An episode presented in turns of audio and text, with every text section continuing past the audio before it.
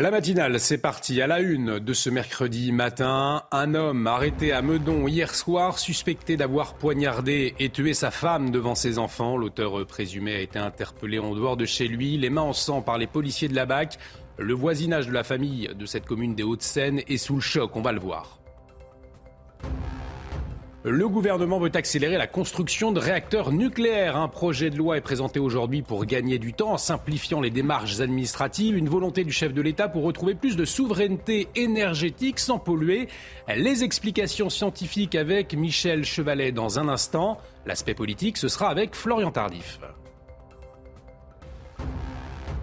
Faut-il régulariser les travailleurs sans papier? C'est une demande des restaurateurs face à une pénurie de main-d'œuvre, bâtiments, transporteurs, aide à domicile, d'autres secteurs également concernés. Reportage à suivre dans un restaurant parisien. Et puis, nouvelle alerte des pédiatres. Dans un contexte d'épidémie de bronchiolite, les urgences pédiatriques sont saturées. Face à une situation alarmante, un collectif doit porter ce matin une lettre à Emmanuel Macron. Le gouvernement annonce un grand plan pour le printemps. La France exporte ses billets de banque. Plus de la moitié émis sont en réalité utilisés à l'étranger. Alors qu'est-ce que cela signifie? Comment circulent ces billets? C'est ce que l'on va voir dans la chronique écho avec Lomic Guillot. Et on démarre avec euh, ce drame à Meudon dans les Hauts-de-Seine. Un homme suspecté d'avoir poignardé sa femme devant ses deux enfants a été arrêté euh, hier, Chana. Il serait sorti du domicile familial en criant qu'il avait tué sa femme, un cutter à la main et les mains recouvertes de sang. La victime est décédée et selon euh, les premières constatations, elle aurait reçu deux coups de couteau. Reportage de Charles Baget avec le récit de Quentin Gribel. Quelques heures après le drame, la police scientifique travaille dans le hall de l'immeuble. Hier, aux alentours de 17h, les forces de l'ordre reçoivent plusieurs appels évoquant un homme devant le bâtiment criant J'ai tué ma femme, cutter à la main. La voisine de la famille rentrait chez elle quand elle a croisé le meurtrier présumé dans la rue. Il a dit Appelez la police, j'ai tué ma femme. J'ai dit Mais vous l'avez tué? Je crois. Je crois que je l'ai tué. Je n'ai même pas fait attention qu'il avait un couteau et du sang dans ses mains. L'homme a rapidement été interpellé par les policiers de la BAC, une partie du couteau dans la poche. L'autre partie, une lame cassée de 15 cm, a été retrouvée à son domicile. Sa conjointe, atteinte de deux coups de couteau, est décédée. Leurs deux enfants étaient présents dans l'appartement au moment des faits. C'est un drame, c'est un drame. C'est vraiment, je le monsieur, je n'ai jamais euh, imaginer une chose pareille d'un monsieur-là qui était toujours un calme, souriant, qui parlait très bien. Vraiment, c'était, pour moi, c'était une belle personne. L'auteur présumé, âgé de 53 ans, est né au Cap-Vert. La sous-direction de la police judiciaire des Hauts-de-Seine a été saisie de l'affaire. Le gouvernement va présenter son projet de loi pour accélérer la construction de réacteurs nucléaires. Il le fera tout à l'heure en Conseil des ministres. Emmanuel Macron soutient la construction de six réacteurs EPR de nouvelle génération avec une option pour huit autres et l'essor des énergies euh, renouvelables. Alors on verra tout l'aspect technique avec vous Michel dans un instant, mais avant, Florian euh, Tardif, le président de la République souhaite que la France finalement bénéficie d'une indépendance énergétique, c'est ce qu'il faut comprendre et oui, le retour des cols roulés n'est que le triste aveu d'échec du gouvernement et de ceux l'ayant précédé, bien évidemment, échec à renforcer notre indépendance énergétique, puisque c'est de cela euh, qu'il s'agit aujourd'hui. Si la France était le premier pays exportateur d'électricité, par exemple, en Europe, elle est devenue depuis peu obligée d'importer plus qu'elle n'exporte en cause son parc nucléaire vieillissant. Jeudi dernier, 27 réacteurs sur les 56 que compte le pays étaient encore à l'arrêt, essentiellement euh, pour maintenant. Si nous étions indépendants en termes euh, de ressources énergétiques, la crise actuelle que nous traversons ne nous concernerait peut-être pas. C'est pour éviter euh, cela et les crises futures qu'Emmanuel Macron souhaite accélérer les choses, puisque le projet de loi présenté ce matin vise concrètement à gagner du temps, Olivier. Les procédures mhm. administratives seront par exemple simplifiées, les sites seront euh, dispensés d'autorisation d'urbanisme, car le contrôle de conformité sera assuré euh, par les services de l'État, les travaux également sur les bâtiments annexes euh, qui n'auront pas de substances radioactives en leur sein pourront débuter avant la clôture de l'enquête publique, de quoi permettre à Emmanuel Macron de poser la première pierre de ce projet de relance nucléaire avant la fin du quinquennat, même si les EPR seront mis en en service mmh. d'ici 2035-2037. Euh, Merci beaucoup Florian pour toutes ces précisions et la question du nucléaire. On continue d'en parler dans la matinale à 6h15. Ce sera avec vous, Michel Chevalet. Cette question à présent, régulariser les travailleurs sans papier, c'est la demande de certains restaurateurs pour euh, pallier le manque de main-d'œuvre hein, dans la profession, Chana. Oui, c'est le cas d'Alain Fontaine. Il est président de l'Association française des maîtres restaurateurs. Nous l'avons rencontré dans son restaurant parisien. Reportage de Thomas Chama et Charles Baget avec le récit de Quentin Gribel. Alex Cadeau est arrivé du Cameroun à Paris il y a 4 ans. Après un apprentissage en alternance dans les cuisines de ce restaurant, le jeune chef a pu obtenir les papiers en règle au bout d'un long parcours administratif. J'espère qu'ils vont améliorer parce que là, il y a encore un paquet de jeunes qui attendent les régularisations pour pouvoir apprendre, euh, promouvoir et satisfaire la demande, euh, que ce soit dans n'importe quel métier, mais sauf qu'aujourd'hui, ils ne trouvent pas de rendez-vous, ils ne trouvent rien du tout. Et je trouve ça bien dommage parce que quand je suis arrivé, quand j'ai fait ma demande, c'était encore un peu libre, mais aujourd'hui c'est fermé.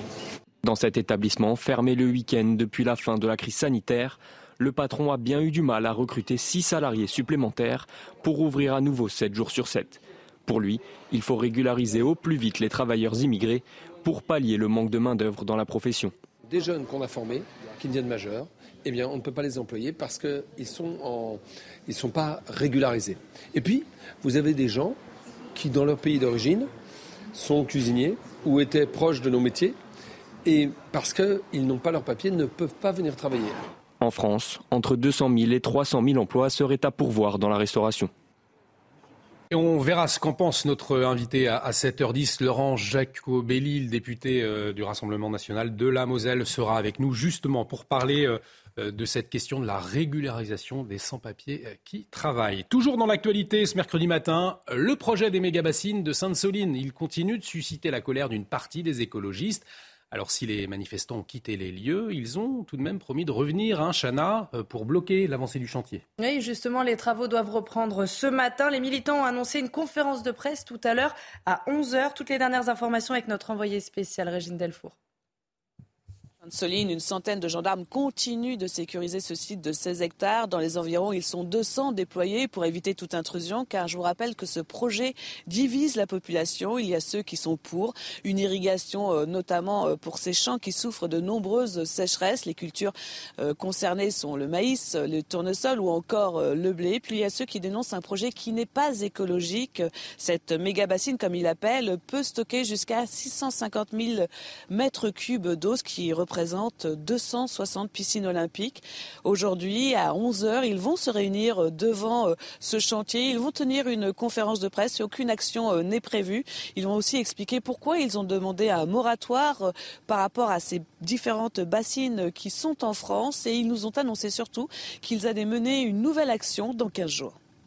La santé à présent avec l'épidémie de bronchiolite et cet appel à l'aide des pédiatres, puisque les services d'urgence pédiatrique, eh bien, ils sont saturés. Une manifestation du collectif de pédiatrie est organisée aujourd'hui au départ de l'hôpital Necker à Paris, destination euh, l'Elysée. Ils veulent remettre une lettre à Emmanuel Macron pour l'alerter sur l'urgence de la situation. Je vous propose d'écouter cette neuropédiatre membre du collectif.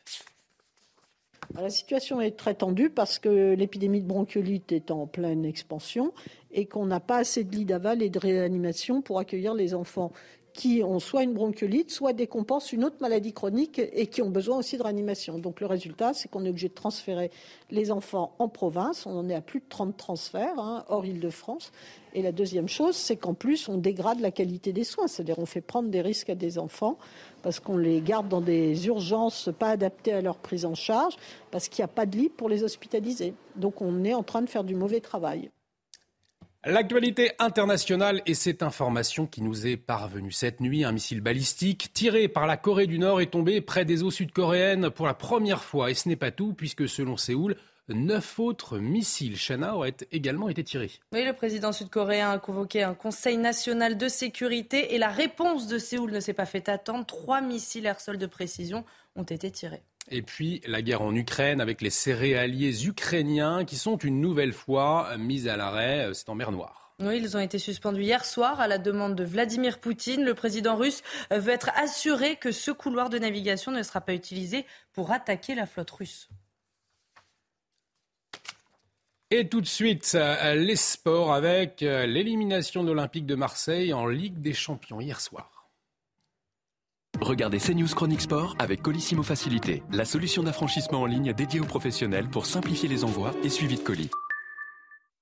Alors Chana, Marseille tombe donc de haut en s'inclinant 2 buts à 1 face à Tottenham. Et pourtant c'était bien parti. Olivier, il menait au score à la mi-temps grâce à un but d'Embamba. Mais les Marseillais ont craqué en seconde période. Quatrième de leur groupe à la fin euh, de ces phases de poule. L'OM est donc éliminé de toutes les compétitions européennes. Je vous propose d'écouter la réaction de Jonathan Klaus, défenseur marseillais. On a démarré le match à la, hauteur de l'événement pour moi. Et euh, et voilà, ce but avant la mi-temps, il récompense euh, tous les efforts qu'on fait. Euh, mais, voilà, on savait que le début de match, il commençait à partir du moment où on, avait marqué. Euh, et, voilà, on a mal entamé cette deuxième mi-temps. On a été moins bon dans le pressing. Après, ce qui est rageant, c'est ce but, ce but à la, dernière seconde. On, sait qu'on est troisième, quoi qu'il arrive, et on prend un contre à un contre trois, c'est pas possible. Et on continue avec du football, euh, avec le PSG en Ligue des Champions. Ce sera ce soir, hein, Chana. Et les Parisiens affrontent la Juventus Turin à l'Alliance Stadium. Déjà qualifié pour les huitièmes de finale, c'est la première place du groupe que le PSG va chercher à garder ce soir. Match à suivre sur Canal Plus à partir de 21h. C'était CNews Chronique Sport avec Colissimo Facilité, la solution d'affranchissement en ligne dédiée aux professionnels pour simplifier les envois et suivi de colis. Restez avec nous sur CNews. On va marquer une courte pause. Dans un instant, on revient sur ces élections législatives en Israël. On attend toujours les résultats définitifs du scrutin. 20% des bulletins dépouillés pour le moment. On ira sur place. Restez avec nous. Et de retour sur le plateau de la matinale, bienvenue si vous nous rejoignez. Dans un instant, on prend la direction d'Israël. Je vous le rappelle, on attend toujours les résultats définitifs du scrutin euh, des euh, élections euh, législatives. Donc, mais avant, le rappel des titres. Avec vous, Chana. Ce drame à Meudon, dans les Hauts-de-Seine, un homme suspecté d'avoir poignardé sa femme devant ses deux enfants a été arrêté hier soir. Il serait sorti euh, du domicile familial en criant qu'il avait tué sa femme, un cutter à la main et les mains recouvertes de sang. La victime est décédée et selon les premières constatations, elle aurait reçu euh, deux coups de couteau. Le procès d'un homme de 28 ans ayant eu des relations sexuelles avec une fillette de 11 ans s'ouvre aujourd'hui. Les faits remontent à 2017. La petite fille avait accepté de suivre cet homme chez lui à, Montmagny, dans le Val d'Oise. Il avait d'abord été poursuivi pour atteinte sexuelle en 2018. Il sera finalement jugé pour viol. Cette affaire avait conduit à la création d'une loi, celle sur le non-consentement automatique des mineurs de moins de 15 ans. À Sainte-Soline, le projet de méga-bassine continue de susciter la colère d'une partie des écologistes. Les manifestants ont quitté les lieux. Ils ont promis de revenir pour bloquer l'avancée du chantier. Et justement, les travaux doivent reprendre ce matin. Les militants ont annoncé une conférence de presse tout à l'heure à 11h. Et l'actualité également euh, marquée ce matin par ces élections législatives en Israël. On attend toujours les résultats définitifs du scrutin. 20% des bulletins dépouillés hein, pour le moment, Chana. Oui, l'ex-premier ministre Benjamin Netanyahou est proche de la victoire. Il est en tête dans tous les derniers sondages. Les dernières informations avec notre correspondante à Tel Aviv, Nathalie Sosnaofir. Environ 20% des bulletins de vote ont été dépouillés et cette comptabilisation corrobore pour l'heure les résultats des sondages sortis des urnes diffusés hier soir sur les chaînes de télévision. Il semble bien que Benjamin Netanyahou soit sur le point de reconquérir le pouvoir perdu il y a 18 mois.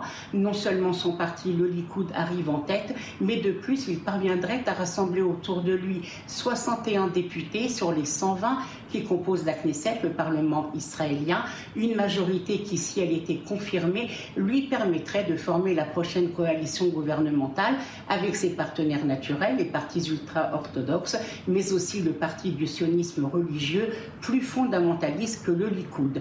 L'incertitude demeure cependant sur cette capacité à rallier cette majorité, car les résultats pourraient changer en fonction notamment d'éventuels sièges remportés par les petits partis qui flirtent avec le d'éligibilité, auquel cas le bloc de droite mené par Netanyahou pourrait s'alléger de deux mandats et passer sous la barre des 61. Les résultats quasi définitifs sont attendus dans les heures qui suivent. Et on suit de près, bien évidemment, ce dépouillement des élections législatives en Israël. En France, le gouvernement va présenter son projet de loi pour accélérer la construction de réacteurs nucléaires. Il le fera tout à l'heure en Conseil des ministres. Emmanuel Macron soutient la construction de six réacteurs EPR de nouvelle génération avec une option pour huit autres et l'essor des énergies renouvelables. Hein, Michel hum. Alors, est-ce qu'on peut dire que le gouvernement euh, passe en force sur le nucléaire? Oui, mais les bouchées doubles. bon, vous avez bien compris, la situation énergétique fait qu'il faut trouver de nouvelles sources d'énergie et que l'une des sources d'énergie, disons, les plus décarbonées que l'on puisse avoir, ben, il y a les, éoliennes, évidemment, le solaire, on le met à part, mais il reste que le nucléaire. Donc, il faut accélérer les procédures. Simplement pour vous situer l'ordre des choses, entre le moment où on décide et on dépose un dossier auprès du ministère de l'Industrie, de construire un réacteur nucléaire et les premiers kilowattheures, après les essais, il s'écoule entre 10, 12 années.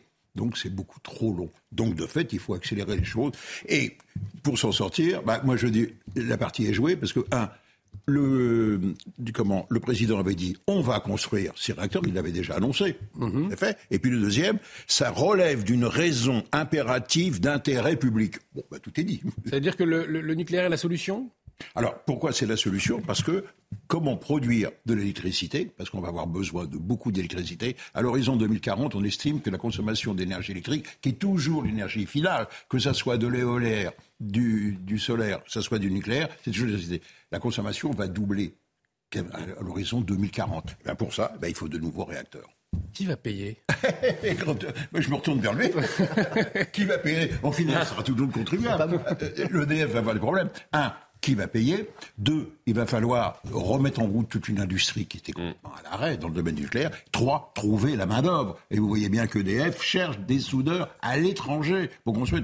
Donc la partie n'est pas simple. Hein.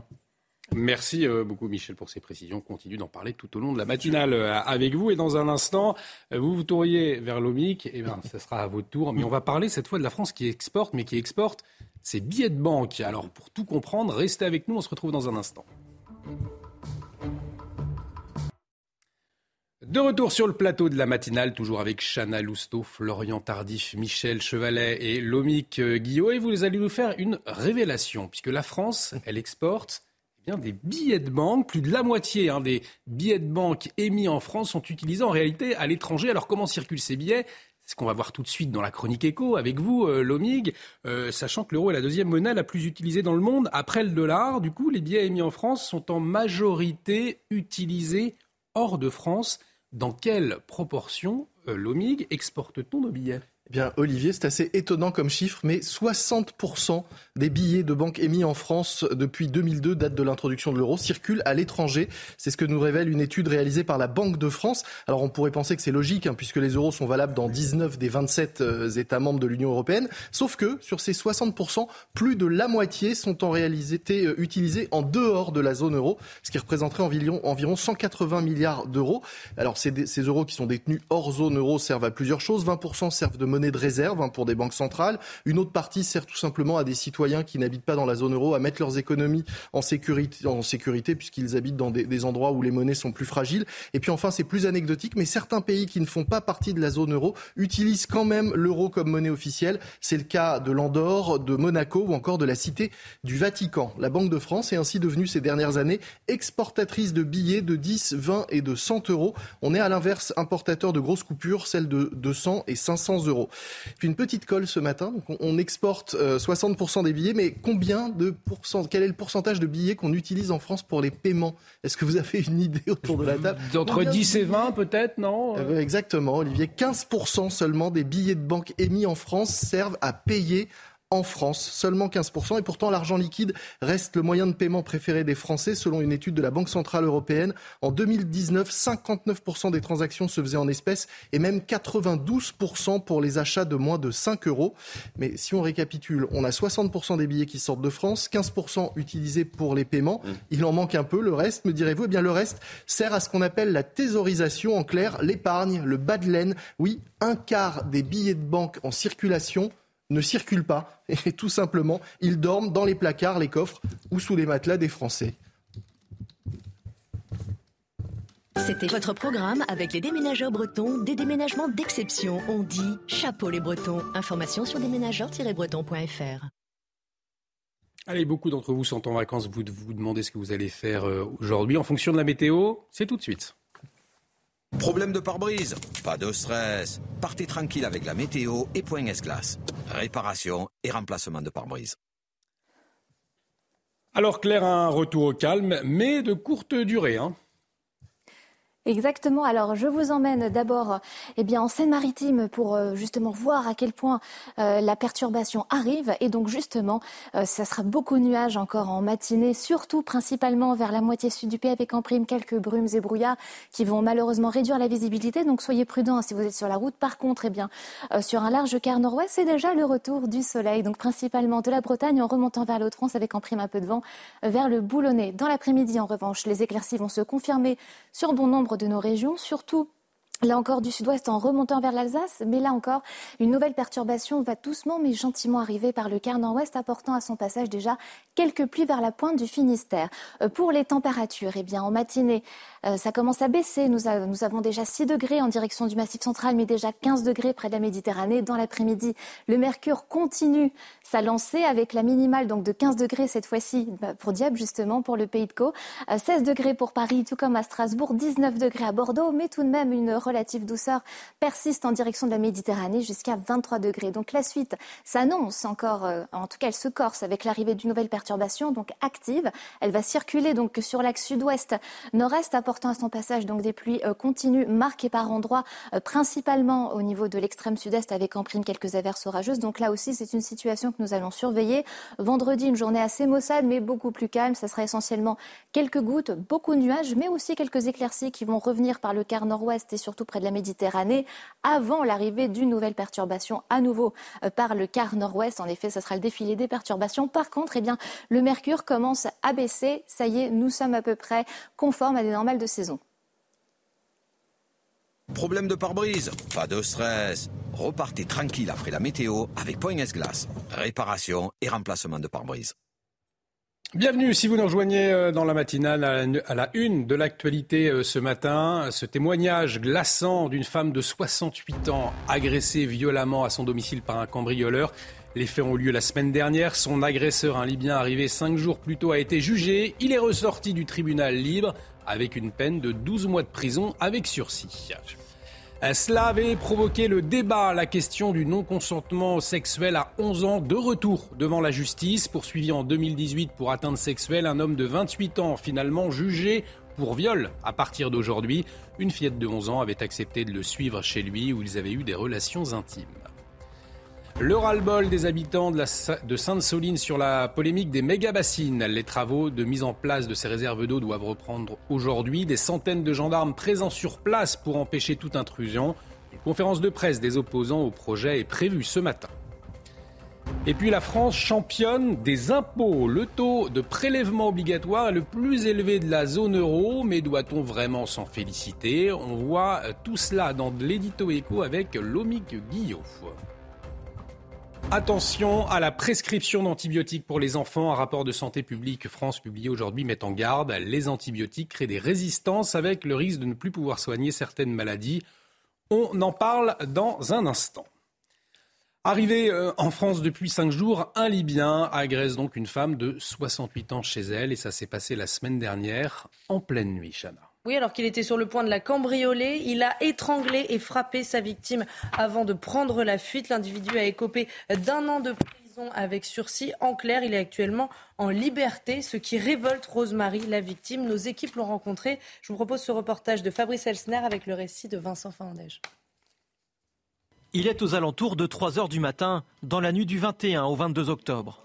Rosemary, allongée sur son canapé, se lève pour aller se coucher. J'étais couchée ici, j'étais allongée ici, et je me lève et je m'assis. Et quand je m'assis, je vois, je, vois, le monsieur planté là, de dos, de dos, parce qu'il avait la capuche et il avait le sac à dos. Je me suis levée, j'ai avancé ici, comme ça, et j'ai posé la question. J'ai dit, monsieur, qu'est-ce que vous faites chez moi? Il m'a fait comme réponse, je cherche où dormir. Rosemary ordonne alors à son agresseur de sortir lorsqu'il lui saute au cou. C'est en entendant les cris que le mari de la victime fait fuir le cambrioleur. J'avais du mal à, respirer et si, euh, mon mari n'ouvre pas la porte, ben, je ne serai plus de ce monde. C'est tout ça. Dans sa course, l'assaillant tombe sur des policiers. Il est arrêté. Il aurait en fait cambriolé deux maisons ce soir-là. La procureure réclame 18 mois de prison ferme, mais à cause de propos décousus et d'une grève de la faim notamment, il écope finalement d'un an de prison avec sursis. Une décision incompréhensible pour Rosemary. L'agresseur affirme par ailleurs être arrivé en France cinq jours avant de passer à l'acte. Et on y reviendra sur cette euh, agression tout au long de la journée sur euh, notre antenne, bien évidemment. Et on, qui a une agression qui résonne avec celle d'hier et cette femme enceinte, elle aussi euh, une femme âgée, une femme, une jeune femme enceinte agressée. Effectivement, ça pose des questions. cette question, ce matin, régulariser les travailleurs sans papier.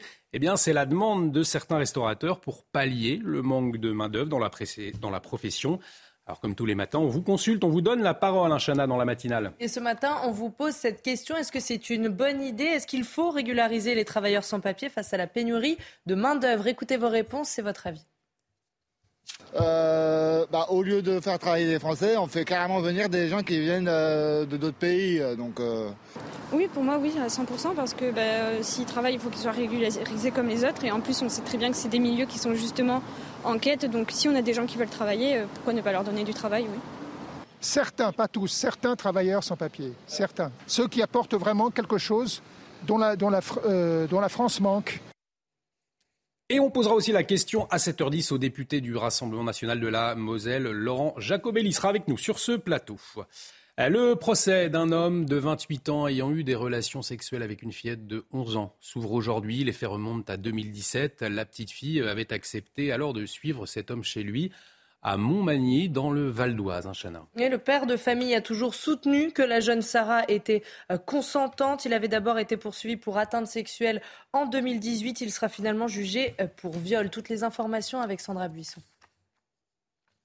La cour d'assises va devoir déterminer si l'homme de 28 ans qui a eu en 2017 une relation sexuelle avec Sarah, alors âgée de 11 ans, a exercé pour cela sur elle une menace, une violence, une contrainte ou une surprise. Lui affirme depuis le début de la procédure qu'elle était consentante et qu'il ne connaissait pas son âge réel, estimant qu'elle avait plus de 14 ans, fait qu'elle conteste puisqu'elle a toujours affirmé lui avoir donné son âge quand ils s'étaient croisés quelque temps avant les faits. Sarah a reconnu qu'il n'y avait eu ni violence ni menace, qu'elle avait suivi cet homme chez lui sans s'opposer aux actes sexuels demandés, mais cela par peur qu'il ne devienne violent. Sa défense considère que Sarah était en état de sidération au moment des faits et que l'écart d'âge faisait peser une contrainte sur elle et donc atteste le viol. Le ministère public soutient, lui, que le viol est parce que les actes sexuels ont été euh, commis sous contrainte et par surprise, puisque de l'avis des psychologues et des psychiatres, Sarah faisait bien physiquement plus que son âge, mais son immaturité psychique était réelle, de même que son ignorance de ce que pouvait attendre un homme adulte en matière sexuelle. Tous ces éléments ont, aux yeux des magistrats, empêché la jeune adolescente de l'époque de pouvoir s'opposer à la relation sexuelle demandée par cet adulte. C'est ce que devra euh, déterminer la cour d'assises au terme des trois jours de procès.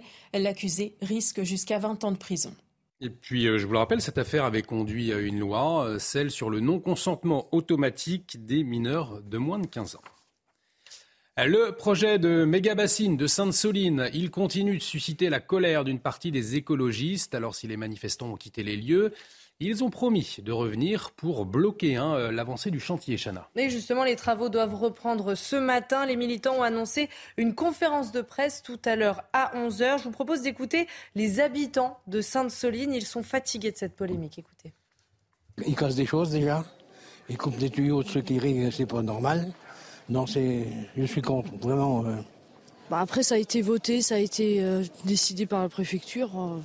c'est plus la peine de revenir dessus. Hein fallait réagir un petit peu avant, je pense.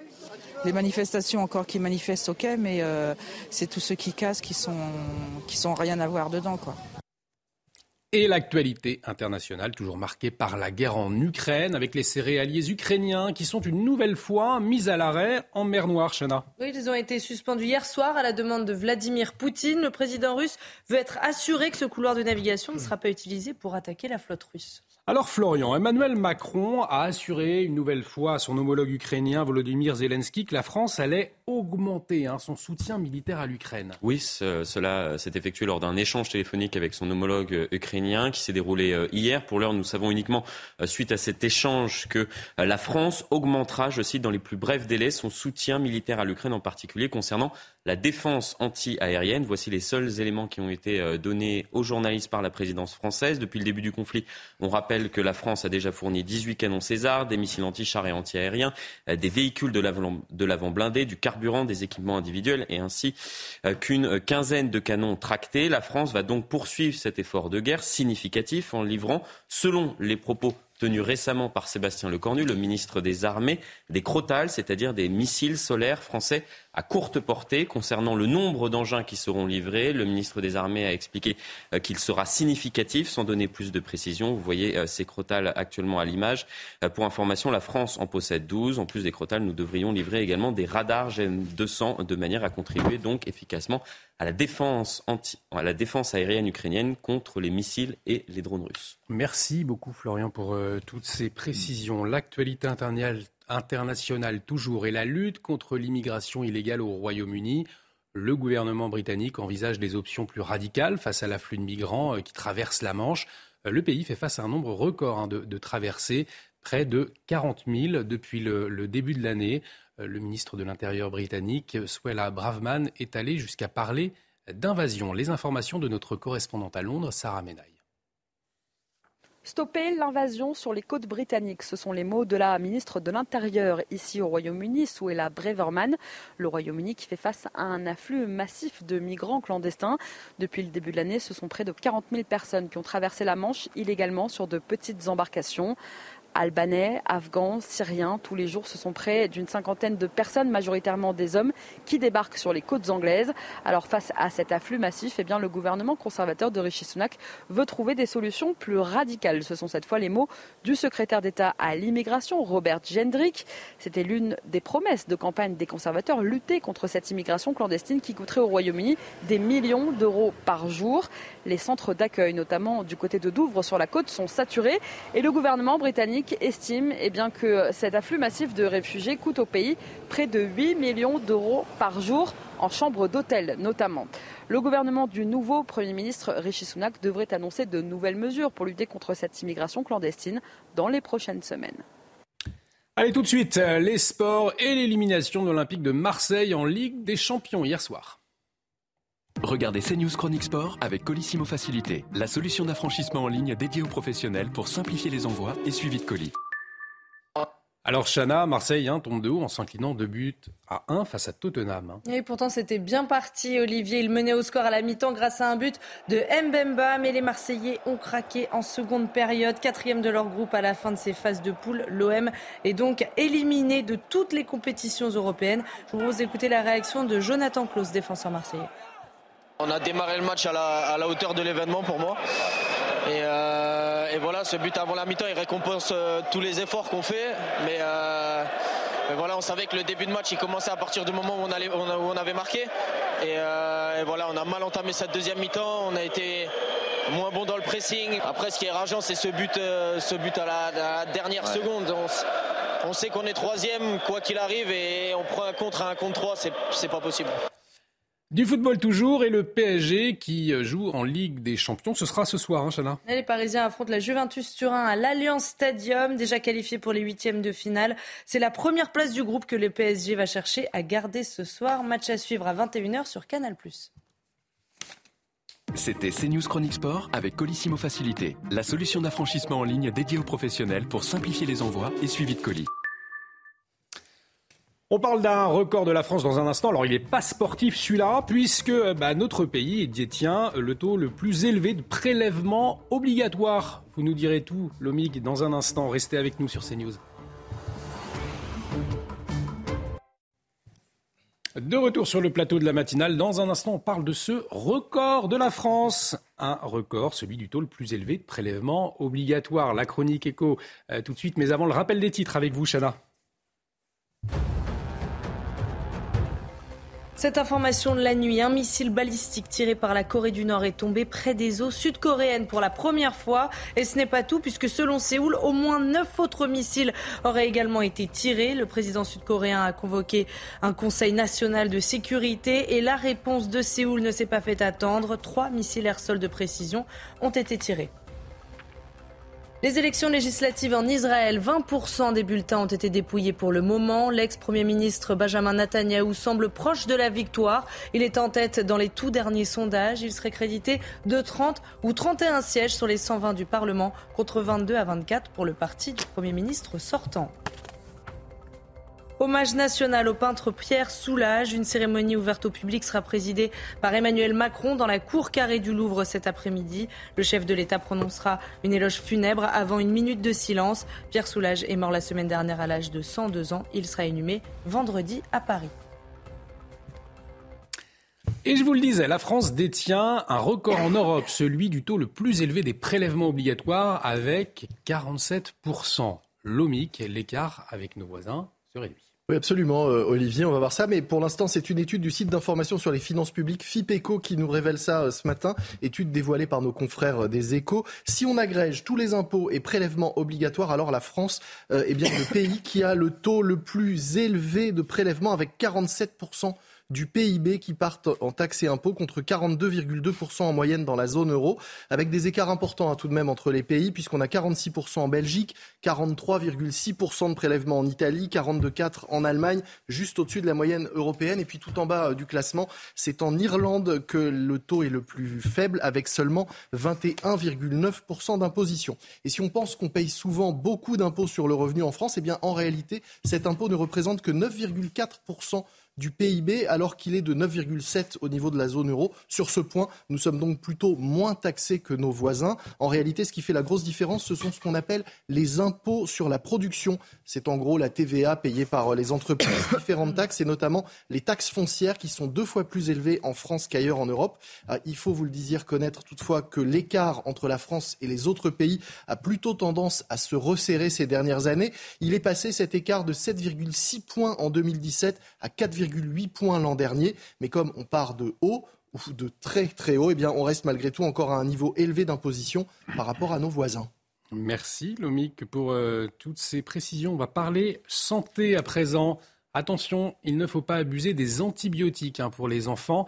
Eh ben, c'est l'alerte qui a été lancée par Santé publique France dans un rapport publié. Euh, c'était dans le Parisien ce matin, Chana. Mais ce rapport révèle que la prescription des antibiotiques repart à la hausse, notamment chez les enfants de moins de 4 ans. Et vous allez voir que ce n'est pas sans risque. Toutes les explications avec Augustin Donadieu. Le recours aux antibiotiques serait-il devenu automatique? Pour certains patients, oui. Un rapport de Santé publique France publié aujourd'hui annonce qu'en 2021, 700 prescriptions pour 1000 habitants ont été réalisées. Un chiffre en hausse par rapport aux dix dernières années où le recours à ces bactéricides était en constante chute. L'une des raisons de cette hausse de prescription, l'après-Covid avec l'abandon des gestes barrières et le retour des infections hivernales. La tendance est d'autant plus forte chez les enfants de 0 à 4 ans où le recours aux antibiotiques est en nette progression depuis 2020. Les médecins et les pharmaciens alertent le risque d'une prise trop fréquente d'antibiotiques, l'impasse thérapeutique. En clair, le médicament détruit une grande partie de la flore bactérienne, mais certaines résistent et se multiplient dans le tube digestif. En résultent certaines maladies difficiles à soigner. Une nouvelle campagne de communication a été lancée et les patients devraient découvrir en salle d'attente la petite Emma qui confirme que les antibiotiques ne fonctionnent pas pour son angine, ou encore Thierry qui ne semble pas aller mieux après avoir pris des antibiotiques les antibiotiques, c'est pas automatique. Hein, on se souvient de, cette formule. Allez, on va, on va prendre la direction du Brésil à présent. Jair Bolsonaro qui sort enfin de son silence. Alors, il ne conteste pas sa défaite à la présidentielle. Euh, le président euh, qui s'est engagé à respecter la Constitution après l'élection de Lula. Écoutez-le. J'ai toujours joué dans les quatre lignes de la Constitution. Je n'ai jamais parlé de contrôler ou de censurer les médias et les médias sociaux. En tant que président de la République et citoyen, je continuerai à me conformer à tous les commandements de notre Constitution. Alors Chana, vous vouliez également apporter une précision hein, euh, sur Jair Bolsonaro. Oui, Bolsonaro qui a également condamné les barrages routiers érigés par ses sympathisants. Vous voyez les images juste avant euh, le son euh, tout à l'heure. Il les appelle, je cite, à ne pas utiliser des méthodes de la gauche. Merci euh, Chana pour cette précision. On va parler maintenant euh, d'Elon Musk. Je vous le rappelle, il propose un, abonnement mensuel à 8 dollars par mois sur euh, Twitter, le réseau social. Cet abonnement permettra à ceux qui le souhaitent hein, de faire certifier leur compte comme authentique et d'être moins exposés à la publicité. Chana. Alors avec cette offre payante, l'objectif du nouveau patron de Twitter est de renflouer les caisses du réseau social en difficulté financière. C'est en tout cas l'analyse de Thomas Faure. Il est président de la plateforme Waller. Écoutez. Elon Musk euh, aime bien jouer avec l'effet d'annonce. Alors évidemment, euh, on peut penser que c'est peut-être une annonce de plus et qui ne verra pas le jour. Ceci dit, euh, c'est une annonce qui est crédible selon moi parce qu'elle s'inscrit dans une logique de donner à Twitter un nouveau canal de revenus. On sait que Twitter est en situation financière pas facile et Elon Musk a dans l'intention évidemment de, de faire en sorte que cette entreprise devienne rentable. Euh, c'est aussi une des conditions, cette rentabilité, pour que Elon Musk puisse réintroduire euh, Twitter en bourse euh, dans un second temps. Vous comptez euh, payer, Florian, 8 euh, euros pour être certifié Certainement pas. Certainement pas. On peut rappeler votre compte Twitter hein, pour que les, nos téléspectateurs s'abonnent. Florian Tardif. Florian Merci, c'est de la publicité. Et Florian Tardif, parce qu'on va vous écouter dans un instant à propos de ce projet de loi qui vise à, la construction de réacteurs nucléaires. Hein. Il est présenté en Conseil des ministres. Vous nous dites tout dans un instant. Dans un instant, c'est gratuit. Restez avec nous. Et la matinale se poursuit euh, sur CNews. On parle à présent de ce projet de loi qui vise à accélérer la construction de réacteurs nucléaires. Il est présenté ce matin au Conseil des ministres, Chana. Emmanuel Macron soutient la construction euh, de six réacteurs EPR de nouvelle génération avec une option euh, pour huit autres et l'essor des énergies renouvelables. Alors Florian, qu'est-ce qu'il faut y voir? Le président de la République, il souhaite que la France devienne indépendante? Oui, la présentation de ce projet de loi ce matin en Conseil des ministres et l'aboutissement euh, de la mue nucléophile du président de la République engagé il y a plusieurs mois. Souvenez-vous, il y a un an, un peu à la surprise générale, Emmanuel Macron a annoncé la relance d'un programme de construction de réacteurs nucléaires en France. Je le cite, nous allons pour la première fois euh, depuis des décennies relancer la construction de réacteurs nucléaires pour garantir l'indépendance énergétique de la France, car c'est le principal problème auquel nous sommes confrontés actuellement, notre dépendance énergétique, illustrée récemment par le col roulé, en tout cas le retour de la mode des cols roulés, triste aveu d'échec du gouvernement, puisque si la France était le premier exportateur d'électricité en, Europe il y a peu, elle est euh, depuis peu obligée d'importer plus qu'elle n'exporte en cause son parc nucléaire vieillissant. Jeudi dernier, 27 réacteurs sur les 56 que compte le pays étaient encore à l'arrêt, essentiellement, Olivier, pour maintenant. Si nous étions indépendants en termes de ressources énergétiques, la crise actuelle que nous traversons ne nous concernerait peut-être pas. Florian, on a quand même en tête, on en parlait tout à l'heure, euh, l'échec hein, de l'EPR de, Flamanville. Alors est-ce qu'on peut réellement croire à la, relance du nucléaire? Euh, Oui, Olivier, vous avez raison. En décembre 2007, les ouvriers euh, coulaient le premier béton de l'EPR de Flamanville avec pour ambition d'achever les travaux en 2012. Coût total du projet, 3,4 milliards d'euros selon les plans initiaux d'EDF. Mais le chantier a tourné au cauchemar, accumulant les retards, les surcoûts, les malfaçons. Conséquence, les délais de livraison ont été multipliés par trois, ainsi que le coût total du projet, estimé aujourd'hui à plus de 12 milliards d'euros. Le PR de Flamanville devrait enfin, enfin entrer en service au premier semestre 2023, de quoi naître effectivement de sérieux doutes euh, quant à notre capacité, à la capacité de la filière du nucléaire français à renouveler son parc de centrales vieillissantes. C'est pour éviter une nouvelle débâcle industrielle euh, que le projet de loi présenté ce jour en Conseil des ministres vise à gagner du temps. Michel Chevalet nous en parlait tout à l'heure. Toutes les procédures administratives euh, seront par exemple simplifiées. Les sites seront dispensés d'autorisation d'urbanisme car le contrôle de conformité sera euh, opéré par les services de l'État. Les travaux sur les bâtiments non destinés à recevoir des substances radioactives pourront débuter avant la clôture de l'enquête publique, de quoi permettre à Emmanuel Macron Geste politique également, euh, de poser la première pierre de ce euh, projet euh, de nouveau parc nucléaire avant la fin du quinquennat, même si la mise en service du premier EPR ne devrait se faire pas avant, ne devrait se faire avant 2035-2037. Merci beaucoup Florian, on compte sur vous hein, pour suivre de près, bien évidemment, ce projet de loi qui vise, on le rappelle, à accélérer la construction de réacteurs nucléaires. Allez, tout de suite, un petit peu de musique, on va se détendre avec le titre maintenant. C'est Gims, c'est le premier single de son nouvel album, Les dernières volontés de Mozart. Gims qui se compare au compositeur autrichien pour montrer qu'il ne rentre dans aucune case. Écoutez. Votre programme vous est présenté par IG Conseil. Les économies d'énergie sont l'affaire de tous. Votre projet chauffage-isolation, notre mission.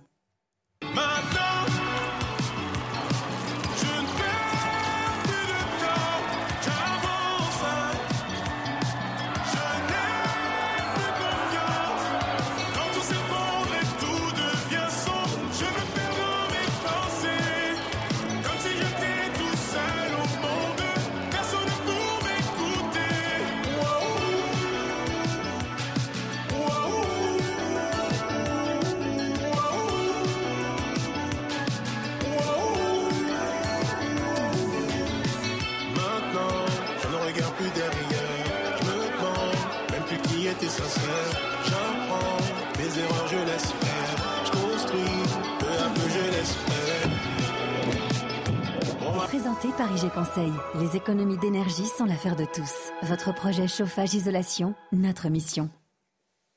On retrouve Claire Delorme, Claire Delorme tout de suite pour la météo. Problème de pare-brise? Pas de stress. Partez tranquille avec la météo et Point S-Glace. Réparation et remplacement de pare-brise. Alors Claire, une journée calme, mais quelques brouillards hein, ce matin. En effet, cela pourrait réduire la visibilité au niveau de la route. Mais avant, je voulais vous montrer ces belles images euh, provenant du Doubs. Donc, c'est la Chaude-Gilet plus exactement. Où on voit ce ciel hein, légèrement laiteux, mais néanmoins pas désagréable pour euh, un mois de novembre. Donc, côté ciel, eh bien, c'est surtout beaucoup de nuages que nous allons retrouver du nord de l'Aquitaine en direction donc euh, du Jura. partout ailleurs, ça sera un petit peu plus lumineux et surtout de la Bretagne en remontant vers les Hauts-de-France, mais avec quand même le vent qui va souffler le long du littoral jusqu'à 60 km heure. Quelques brumes et brouillards justement, donc ils vont réduire la visibilité. Par contre, dans l'après-midi, eh bien, c'est à nouveau un ciel très lumineux hein, sur la quasi-totalité du pays. Euh, quelques voiles de nuages qui auront tendance quand même à persister des pays de la Loire en remontant vers les Hauts-de-France, prémisse d'une nouvelle perturbation qui va arriver dans le courant de la soirée, qui va à nouveau traverser la France. Donc pour l'instant, nous aurons quelques gouttes euh, dans l'après-midi vers la pointe du Finistère, avec le vent qui aura tendance à se renforcer 70 km heure. Les températures, quant à elles, continuent leur baisse, 6 degrés en direction du Massif central, mais tout de même 15 degrés au lever du jour, que ce soit pour Nice ou encore pour Perpignan. Et donc dans l'après-midi, la baisse continue doucement, mais sûrement. Nous aurons 15 degrés, donc la minimale pour le Pays de Caux, 16 degrés à Lille, tout comme à Brest, 19 degrés, 19 à 20 degrés en direction de la vallée de la Garonne, mais tout de même la, douceur se conservera euh, près de la Méditerranée, 23 degrés. Donc la suite, elle va franchement se dégrader à partir de jeudi. Une perturbation active va à nouveau donc traverser le pays d'ouest en est, apportant des pluies continues, marquées par endroits avec une situation que nous surveillerons une fois de plus sur l'extrême sud-est. Quelques averses à caractère orageux pouvant conduire à des cumuls de pluie assez importants. Euh, vendredi, à nouveau un ciel très couvert, mais quelques éclaircies qui auront tendance à revenir près de la Méditerranée. Et à partir du week-end prochain, eh bien à nouveau une perturbation va traverser cette fois-ci le quart nord-ouest. Toujours des pluies actives, donc euh, une situation bien évidemment dont nous vous donnerons plus d'informations dans les prochains bulletins. Problème de pare-brise Pas de stress. Repartez tranquille après la météo avec Point S-Glace. Réparation et remplacement de pare-brise. De retour sur le plateau de la matinale, bienvenue si vous nous rejoignez autour du plateau Chanel Housteau, Florian Tardif, Michel Chevalet, Lomic euh, et Guillaume à la une de l'actualité euh, de ce mercredi matin. Euh, cet homme arrêté à Meudon hier soir, suspecté d'avoir poignardé et tué sa femme devant ses enfants. L'auteur présumé a été interpellé en dehors de chez lui, les mains en sang, par les policiers de la BAC. Le voisinage de la famille de cette commune des Hauts-de-Seine est sous le choc, on va le voir. Le gouvernement veut accélérer la construction de réacteurs nucléaires. Un projet de loi est présenté aujourd'hui pour gagner du temps en simplifiant les démarches administratives. Une volonté du chef de l'État pour retrouver plus de souveraineté énergétique. Les explications dans un instant de Michel Chevalet. Faut-il régulariser les travailleurs sans papier? C'est une demande des restaurateurs face à une pénurie de main-d'œuvre, bâtiments, transporteurs, aide à domicile, euh, d'autres secteurs également concernés. On en parle à 7h10 avec notre invité Laurent Jacobelli, député Rassemblement national de la Moselle. Nouvelle alerte des pédiatres dans un contexte d'épidémie de bronchiolite. Les urgences pédiatriques sont saturées face à une situation alarmante. Un collectif doit porter ce matin une lettre à Emmanuel Macron. Le gouvernement annonce un grand plan pour le printemps. Et puis la France exporte ses billets de banque. Plus de la moitié émis sont en réalité utilisés à l'étranger. Alors qu'est-ce que cela signifie? Comment circulent ces billets? C'est ce que l'on va voir dans la chronique écho de Lomique Guillaume.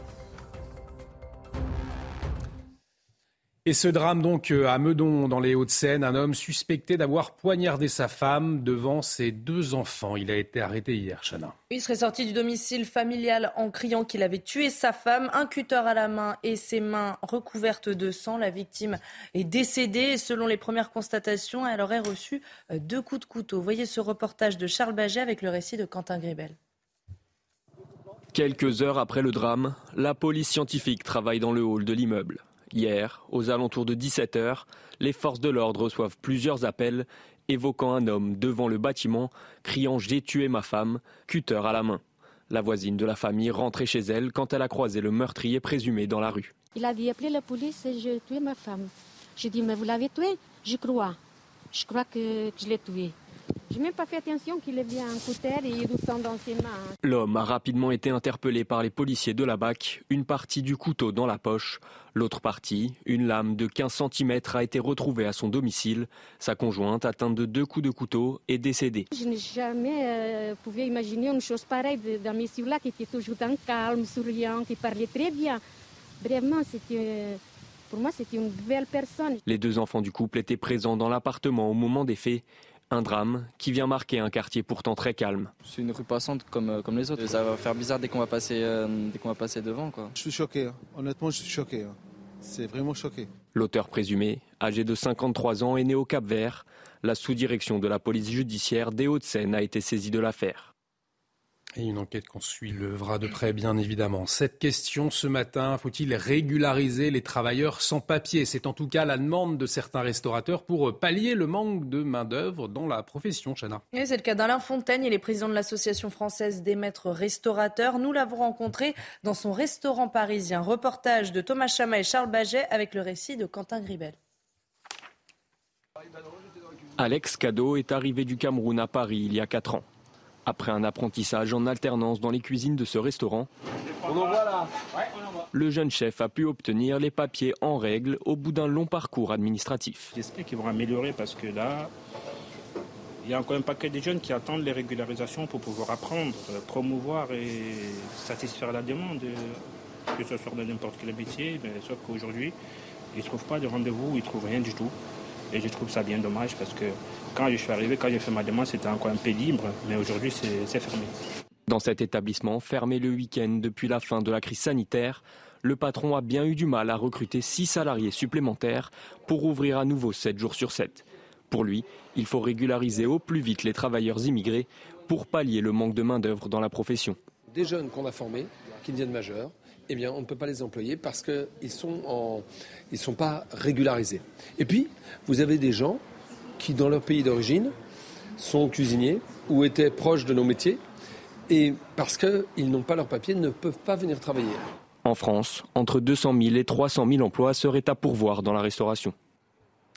Et on y revient dans un instant à 7h10 avec notre invité Laurent Jacobelli, député RN de Moselle. La santé à présent et l'épidémie de bronchiolite et cet appel à l'aide des pédiatres, les services d'urgence pédiatrique eh bien, ils sont saturés, Chana. Une manifestation du collectif de, de pédiatrie est organisée aujourd'hui au départ de l'hôpital Necker à Paris, direction euh, l'Elysée. Ils veulent remettre une lettre à Emmanuel Macron pour l'alerter sur l'urgence de la situation. Je vous propose d'écouter cette neuropédiatre, membre du collectif. La situation est très tendue parce que l'épidémie de bronchiolite est en pleine expansion et qu'on n'a pas assez de lits d'aval et de réanimation pour accueillir les enfants qui ont soit une bronchiolite, soit décompensent une autre maladie chronique et qui ont besoin aussi de réanimation. Donc le résultat, c'est qu'on est obligé de transférer les enfants en province. On en est à plus de 30 transferts, hein, hors Île-de-France. Et la deuxième chose, c'est qu'en plus, on dégrade la qualité des soins. C'est-à-dire on fait prendre des risques à des enfants parce qu'on les garde dans des urgences pas adaptées à leur prise en charge, parce qu'il n'y a pas de lit pour les hospitaliser. Donc on est en train de faire du mauvais travail. L'actualité internationale à présent avec cette information qui nous est parvenue cette nuit. Un missile balistique tiré par la Corée du Nord est tombé près des eaux sud-coréennes pour la première fois. Et ce n'est pas tout puisque selon Séoul, au moins neuf autres missiles auraient été également tirés. Mais le président sud-coréen a convoqué un conseil national de sécurité et la réponse de Séoul ne s'est pas fait attendre puisque trois missiles air-sol de précision ont été tirés ces dernières heures. Et puis, euh, les élections législatives en Israël. On attend toujours hein, les résultats définitifs du scrutin. 20% des bulletins dépouillés pour le moment, Chana. Et l'ex-premier ministre Benjamin Netanyahu semble proche de la victoire. Il est en tête dans les tout derniers sondages. Il récolterait euh, de 30 à 31 sièges sur les 120 du Parlement, alors que le parti du Premier ministre sortant en récolterait 22 à 24. Je vous propose d'écouter Benjamin Netanyahu. Mais une chose est déjà claire, notre voix, celle du Likoud, a fait ses preuves. Je vous rappelle que de 52 sièges aux dernières élections, nous sommes maintenant près d'une grande victoire.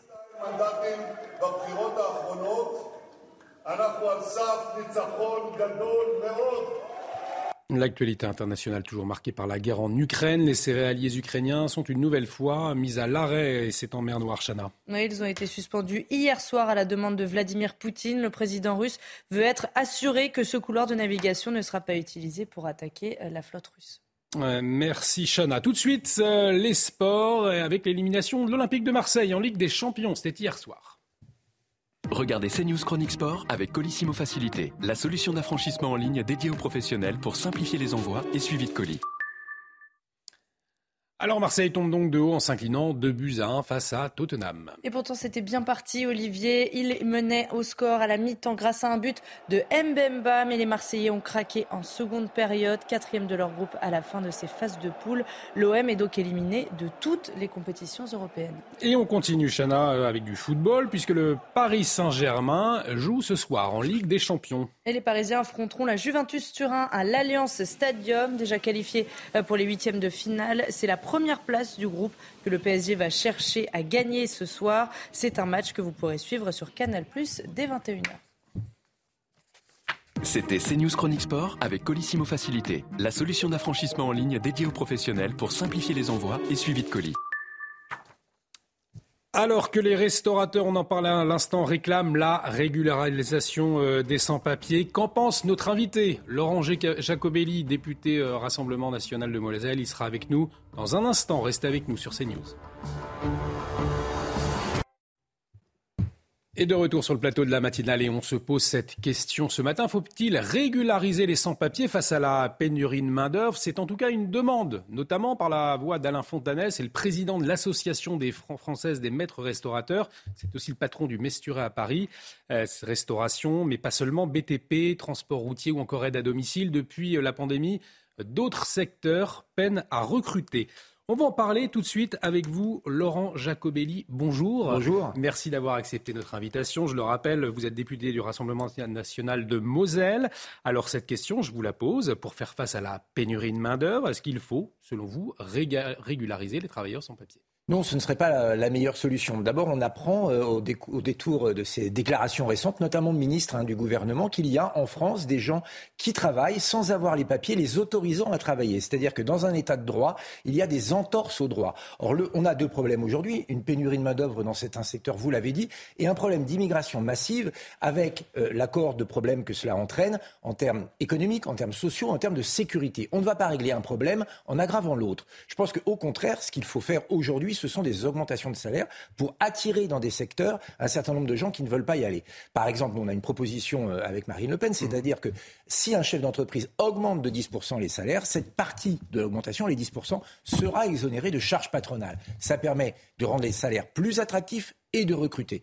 Donc il faut aujourd'hui essayer de trouver parmi les 5,4 millions de chômeurs des gens qui travaillent plutôt que d'importer encore de nouveaux migrants parce qu'on le sait aujourd'hui, d'abord les Français ne veulent plus de cette politique migratoire, mais il y a des gens aujourd'hui entre 600 000 et 700 000 sans-papiers. C'est M. Darmanin qui le dit. Alors n'aggravons pas le phénomène. Alors on a pourtant euh, euh, certains patrons qui ont besoin de cette main-d'œuvre. On l'entendait d'ailleurs dans le reportage qui est diffusé. Dans le cas, par exemple, d'un mineur étranger qui est formé en France, arrivé euh, à sa majorité, il a obtenu ses diplômes, il ne peut pas, normalement, travailler. Est-ce que, par exemple, dans, dans, ce type de cas, très concrètement, là pourrait être un motif de régularisation, selon vous Il faut regarder au cas par cas, bien évidemment. Si euh, la personne dont vous parlez a toujours été euh, dans les clous, j'allais dire, si tout s'est fait légalement, d'abord l'arrivée en France, ensuite la poursuite des études, évidemment, on peut l'étudier. Mais vous savez, la majorité des cas, c'est ce que beaucoup de vos téléspectateurs vivent. Ce sont par exemple les, livreurs, vous savez, euh, Uber, je ne voudrais pas citer trop de marques, mais mm. ou Deliveroo, etc., qui arrivent à votre domicile avec vos courses, mais qui la plupart du temps sont des clandestins qui ont échangé leurs papiers avec d'autres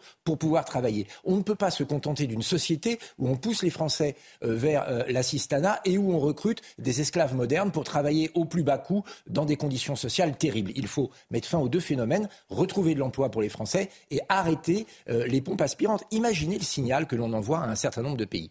Si vous arrivez en France illégalement, vous serez hébergé et vous serez soigné. Si en plus vous travaillez illégalement, vous serez régularisé. Eh bien, ce n'est pas 600 000 sans papier qu'on aura demain. C'est un million, deux millions, trois millions. Donc il faut très vite, très vite, ne plus envoyer ce signal. En France, on respecte la loi et quand on est sans papier et qu'on n'a pas le droit de travailler, normalement, on doit être expulsé et non pas régularisé. Vous le lisez, plus de 5 millions de chômeurs dans le pays, entre 200 et 300 000 emplois à pourvoir dans, dans la restauration. Vous parliez d'assistanat, vous avez employé le mot. Certains dénoncent euh, le fait qu'il serait plus avantageux finalement de rester chez soi aujourd'hui et de toucher des aides de retour à l'emploi, par exemple, plutôt que d'aller euh, travailler. Est-ce que vous partagez ce constat? Est-ce qu'il y a quelque chose à faire dans ce, dans, ce sens? Bien sûr qu'il faut faire quelque chose, mais non pas en rabotant euh, euh, la solidarité nationale, comme essaye de le faire le gouvernement, notamment avec les indemnités chômage, mais en augmentant les salaires. On a un problème de salaire en France. On peut se lever le matin aller travailler, payer des impôts et dormir dans sa voiture dans notre pays. Eh bien, ce n'est plus acceptable, ce n'est plus convenable. Il faut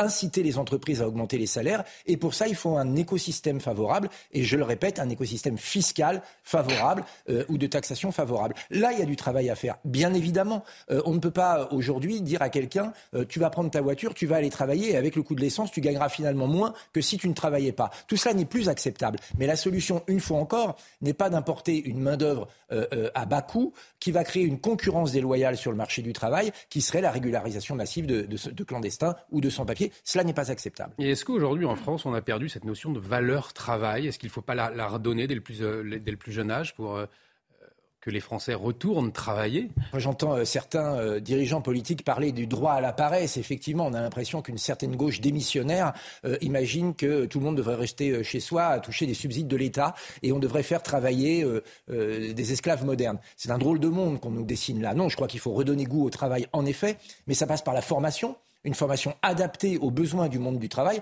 Or, on s'aperçoit qu'il y a entre 5 et 10 ans de décalage entre les besoins du marché et l'adaptation de, de, la formation. Là, il y a du travail à faire. Augmenter les salaires, je vous l'ai dit. Bref, il faut aussi réimporter du travail, c'est-à-dire euh, ramener des entreprises en France, arrêter avec cette mondialisation sauvage qui font qu'on exporte nos emplois et qu'on importe des migrants. On en arrive à la situation qu'on vient de détailler et je crois que c'est une situation qui n'est bonne pour personne. Merci beaucoup Laurent Jacobelli d'avoir accepté notre invitation ce matin sur CNews. Je le rappelle, député Rassemblement national euh, de Moselle. Merci à vous. Dans un instant, on va revenir avec vous, Michel Chevalet, sur la question du nucléaire. Ce sera au cœur du Conseil des, des ministres aujourd'hui. Mais avant, le rappel des titres avec vous, Chana. Ce drame à Meudon, dans les Hauts-de-Seine, un homme suspecté d'avoir poignardé sa femme devant ses deux enfants a été arrêté hier soir. Il serait sorti du domicile familial en criant qu'il avait tué sa femme, un cutter à la main et les mains recouvertes de sang. La victime est décédée et selon les premières constatations, elle aurait reçu deux coups de couteau. Le procès d'un homme de 28 ans ayant eu des relations sexuelles avec une fillette de 11 ans s'ouvre aujourd'hui. Les faits remontent à 2017. La petite fille l'avait suivi chez lui à Montmagny dans le Val d'Oise. Il avait d'abord été poursuivi pour atteinte sexuelle en 2018. Il sera finalement jugé pour viol. Cette affaire avait conduit à la création d'une loi, celle sur le non-consentement automatique des mineurs de moins de 15 ans. Et puis la polémique des méga bassines à Sainte-Soline dans les Deux-Sèvres. Les travaux doivent reprendre ce matin. Les manifestants écologistes ont quitté les lieux, mais ils ont annoncé une conférence de presse tout à l'heure à 11h. Et dans l'actualité également, Chana, le gouvernement qui va présenter son projet de loi pour accélérer la construction de réacteurs nucléaires. Il le fera tout à l'heure, ce sera au Conseil des ministres. Emmanuel Macron soutient la construction, je vous le rappelle, de six réacteurs EPR de nouvelle génération avec une option pour huit autres et l'essor des énergies renouvelables. Michel Chevalet, on a besoin de votre éclairage ce matin. Première question, le nucléaire, est-ce que c'est la solution le problème, vous bien vu, il y, a, une urgence euh, à la fois du côté de l'environnement, décarboner au maximum en 2050. Et la deuxième, bah, c'est de faire face à la demande d'énergie. Je vous signale que la consommation d'énergie électrique, RTE prévoit qu'elle va doubler en 2040. Il faut bien fournir du courant. Bon, bah, il y a de l'éolien, il y a du solaire, mais c'est intermittent. Donc, vous voulez une énergie de base. Et l'énergie de base, les Allemands avaient choisi les turbines à gaz, mais avec du gaz russe, ils sont obligés de retourner au charbon, si j'ose dire, et aux centrales nucléaires. Et ben nous, on va enfin prendre la décision de lancer un programme nucléaire. On a trop attendu. Vous vous souvenez cette vaste citation On dit hop, le nucléaire, juste 50%, on va en fermer une par an. Et puis on a fermé FSNM, etc. Mm. C'était la, grande cacophonie. Ça y est, enfin, je dis, et le gouvernement volait très vite. Et eh ben, j'ai l'impression, là, il veut un peu passer en force. Pourquoi? Eh bien, il dit, ben, c'est impérativement d'intérêt public. Le mm. président l'a annoncé. Moi, je voudrais dire, il n'y a plus de débat possible. Hein. Euh, c'est parti.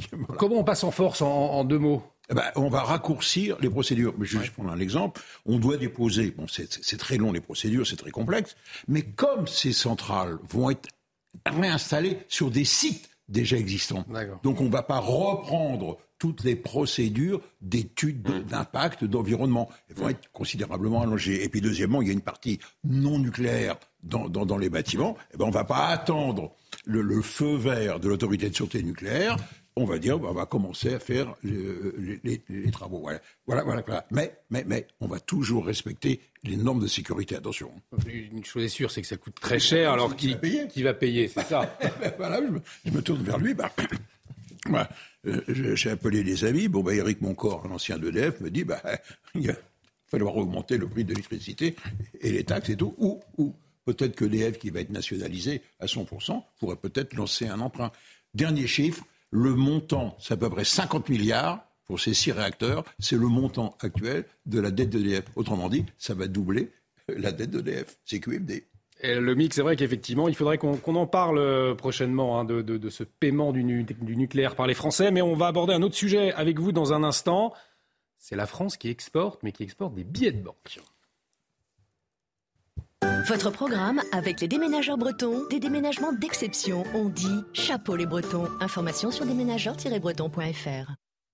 Plus de la moitié des billets de banque émis en France sont en réalité utilisés à l'étranger. Alors comment circulent ces billets? C'est ce qu'on voit tout de suite avec vous, Lomi Guillot. L'euro est la deuxième monnaie la plus utilisée dans le monde après le dollar. Du coup, les billets émis en France sont en majorité utilisés hors de France. Lomique, dans quelle proportion est-ce qu'on exporte nos billets? Oui, effectivement, Olivier, c'est un chiffre d'ailleurs assez euh, étonnant. Hein. Selon une étude réalisée par la Banque de France, 60% des billets émis en France depuis 2002, la date de l'introduction de, l'euro, 60% de ces billets circulent à l'étranger. Alors on pourrait penser que c'est logique, hein, puisque les euros sont évidemment valables dans euh, les pays de la zone euro, 19 sur les 27 euh, États membres, sauf que, sauf que sur 60% de ces billets, plus de la moitié circulent en réalité en dehors de la zone euro, ce qui représenterait environ 180 milliards d'euros. Des euros détenus hors zone euro qui servent à plusieurs choses. 20% d'entre eux servent de monnaie de réserve pour les banques euh, centrales. Et puis une autre grosse partie sert en fait à des citoyens qui n'habitent pas dans la zone euro et qui veulent sécuriser leurs économies parce qu'ils sont dans des zones où les monnaies sont, sont plus incertaines. Et donc ils placent leur argent euh, dans des euros. Et puis enfin, c'est plus anecdotique, mais certains pays qui ne font pas partie de la zone euro eh bien, utilisent l'euro comme monnaie officielle. Euh, c'est le cas de l'Andorre, de Monaco ou encore de la Cité du Vatican. La Banque de France est devenue ces dernières années exportatrice de billets, on l'a dit, surtout des billets de 20, de 10 et de 100 euros. Elle est à l'inverse importatrice des plus grosses coupures, celles de 200 et 500 euros. Il y a un chiffre encore plus étonnant hein, que euh, ces 60% de, billets qui circulent euh, à l'étranger, c'est que seulement 15%, 15% des billets émis en France servent à payer des achats en France, un tout petit 15%. Et pourtant, l'argent liquide reste le moyen de paiement préféré des Français, selon une étude de la Banque Centrale Européenne. Cette fois-ci, en 2019, 59% des transactions se faisaient encore en espèces et même 92% pour les achats de moins de 5 euros. Alors si on récapitule, on a 60% des billets émis en France qui sont utilisés à l'étranger, 15% des billets émis qui servent pour des achats, il en reste une grosse partie. À quoi elle sert? Eh bien, elle sert tout simplement à thésauriser, oui, à mettre de l'argent de côté. En clair, l'épargne, le bas de laine. Un quart des billets en circulation dorment sous les matelas des Français et ne circulent pas. C'est un peu paradoxal, mais ça fait quand même une grosse partie d'argent bien cachée. C'était votre programme avec les déménageurs bretons, des déménagements d'exception. On dit chapeau les bretons. Information sur déménageurs-bretons.fr. Et restez avec nous sur CNews. Dans un instant, on va entendre ce témoignage glaçant d'une femme, Rosemary de 63 ans. Elle a cru mourir. Elle a été étranglée par un cambrioleur à son domicile. On, vous dit tout. On l'écoute. Dans un instant, restez avec nous. Rendez-vous avec Pascal Pro dans l'heure des pros, du lundi au vendredi de 9h à 10h30. Et de retour sur le plateau de la matinale. Dans un instant, on revient sur ce témoignage glaçant d'une femme qui s'est fait agresser chez elle par un cambrioleur euh, à 63 ans. Elle a cru mourir. On l'entend dans un instant. Euh, mais avant, c'est la météo avec vous, Claire Delorme. Problème de pare-brise? Pas de stress. Partez tranquille avec la météo et Point S-Glace. Réparation et remplacement de pare-brise. Alors euh, Claire, après la pluie, c'est un temps un, peu plus calme hein, qui nous attend aujourd'hui. Exactement, et ça se passe surtout en Méditerranée. Il y avait une perturbation en effet très active qui a apporté d'importants cumuls. Et donc maintenant, euh, c'est tout simplement un très beau temps et même encore la douceur qui persiste. En attendant, les nuages, on les retrouvera en matinée donc du nord de la Nouvelle-Aquitaine en remontant vers le Jura. Donc ça sera assez couvert dans ces régions-là, mais également en direction du sud-ouest et des Pyrénées. Quelques brumes et brouillards qui auront un petit peu euh, de mal à se dissiper par endroits et qui pourra surtout réduire la visibilité. Donc soyez prudents si vous êtes amené à prendre la route. Par contre, ce sera beaucoup plus ensoleillé de la Bretagne en direction du Pays de Caux, mais au prix du vent, encore sur les côtes, hein, 60 km/h. Dans l'après-midi, eh bien davantage de soleil hein, sur les trois quarts du pays, une journée de transition dont il faudra profiter. Et puis justement, nous avons déjà l'arrivée d'une nouvelle perturbation qui va investir le quart nord-ouest dans le courant de la soirée. Ça se traduit déjà par quelques gouttes dans l'après-midi vers la pointe du Finistère et surtout avec ce vent qui se renforce 70 km/h. Les températures en baisse par rapport au jour précédent. 6 degrés la minimale qu'on observe pour le Massif central, 10 degrés à Paris, 8 degrés à Strasbourg, 12 degrés à Bordeaux, 15 degrés près de la Méditerranée. Un mercure qui continue euh, sa lancée dans l'après-midi, en tout cas ça baisse, euh, puisque nous aurons euh, tout de même 16 degrés là encore pour le bassin parisien, 16 degrés à Lille tout comme à Brest, 19 degrés à Bordeaux. On conserve une relative douceur près de la Méditerranée jusqu'à 23 degrés. Je vous le disais, une journée de transition dont il faudra profiter car à partir de jeudi, bien, à nouveau cette perturbation va investir le pays d'ouest en est avec des pluies actives, beaucoup de nuages et surtout une situation que nous allons surveiller une fois de plus vers le quart sud-est avec des averses orageuses qui pourraient apporter d'importants cumuls. À partir de vendredi, une journée, c'est pareil, assez maussade avec beaucoup de nuages, mais quelques éclaircies qui auront tendance à revenir près de la Méditerranée, mais avec le vent qui soufflera fort, hein, 90 km heure et à nouveau euh, samedi. Euh, en tout cas, c'est un, week-end perturbé qui s'annonce à nouveau, euh, puisqu'en effet, une dégradation arrivera à nouveau par le quart nord-ouest, apportant là aussi des pluies continues et la baisse sensible du mercure qui nous confirme bel et bien que nous sommes au mois de novembre. Problème de pare-brise? Pas de stress. Repartez tranquille après la météo avec Point S-Glace. Réparation et remplacement de pare-brise. Et de retour sur le plateau de la matinale à la une de l'actualité ce matin, ce témoignage glaçant d'une femme de 68 ans agressée violemment à son domicile par un cambrioleur. Les faits ont eu lieu la semaine dernière. Son agresseur, un Libyen, arrivé cinq jours plus tôt, a été jugé et ressorti du tribunal libre avec une peine de 12 mois de prison avec sursis. Cela avait provoqué le débat, la question du non-consentement sexuel à 11 ans, de retour devant la justice, poursuivi en 2018 pour atteinte sexuelle, un homme de 28 ans, finalement jugé pour viol à partir d'aujourd'hui. Une fillette de 11 ans avait accepté de le suivre chez lui, où ils avaient eu des relations intimes. La France championne des impôts. Le taux de prélèvement obligatoire est le plus élevé de la zone euro, mais doit-on vraiment s'en féliciter? On voit cela dans l'édito écho avec Lomic Guillaume. Et puis attention à la prescription d'antibiotiques pour les enfants. Un rapport de Santé publique France publié aujourd'hui met en garde. Les antibiotiques créent des résistances avec le risque de ne plus pouvoir soigner certaines maladies.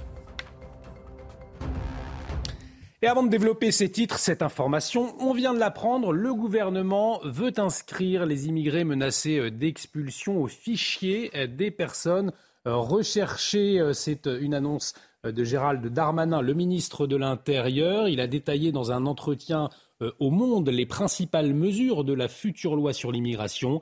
Il faut que le travail redevienne un facteur d'intégration pour les immigrés, euh, a-t-il déclaré dans le même euh, entretien le ministre du Travail Olivier Dussopt qui a, qui a vanté l'équilibre du projet de loi en plaidant pour la création d'un titre de séjour métiers en tension afin de favoriser le recrutement de travailleurs étrangers. On en parlait hein, dans la matinale, dans les secteurs qui peinent à trouver de la main-d'œuvre. On y reviendra bien évidemment sur notre antenne. Et cette information, euh, donc, arrivée en France depuis euh, cinq jours, un Libyen qui agresse une femme de 68 ans chez elle.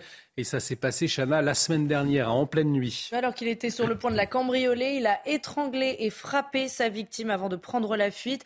Euh, l'individu a écopé d'un an de prison avec sursis. En clair, il est actuellement en liberté et ça révolte Rosemary, la victime que nous avons rencontrée. Voyez ce reportage de Fabrice Elsner avec le récit de Vincent Fandège. Il est aux alentours de 3 heures du matin, dans la nuit du 21 au 22 octobre. Rosemary, allongée sur son canapé, se lève pour aller se coucher. J'étais couchée ici, j'étais allongée ici, et je me lève et je m'assis. Et quand je m'assis, je vois, je, vois, le monsieur planté là, de dos, de dos, parce qu'il avait la capuche et il avait le sac à dos. Je me suis levée, j'ai avancé ici, comme ça, et j'ai posé la question. J'ai dit, monsieur, qu'est-ce que vous faites chez moi? Il m'a fait comme réponse, je cherche où dormir. Rosemary ordonne alors à son agresseur de sortir lorsqu'il lui saute au cou. C'est en entendant les cris que le mari de la victime fait fuir le cambrioleur. J'avais du mal à, respirer et si, euh, si mon mari n'ouvre pas la porte, ben, je ne serai plus de ce monde. C'est tout simple. Dans sa course, l'assaillant tombe sur des policiers. Il est arrêté. Il aurait en fait cambriolé deux maisons ce soir-là. La procureure réclame 18 mois de prison ferme, mais à cause de propos décousus et d'une grève de la faim notamment, il écope finalement d'un an de prison avec sursis. Une décision incompréhensible pour Rosemary. L'agresseur affirme par ailleurs être arrivé en France cinq jours avant de passer à l'acte.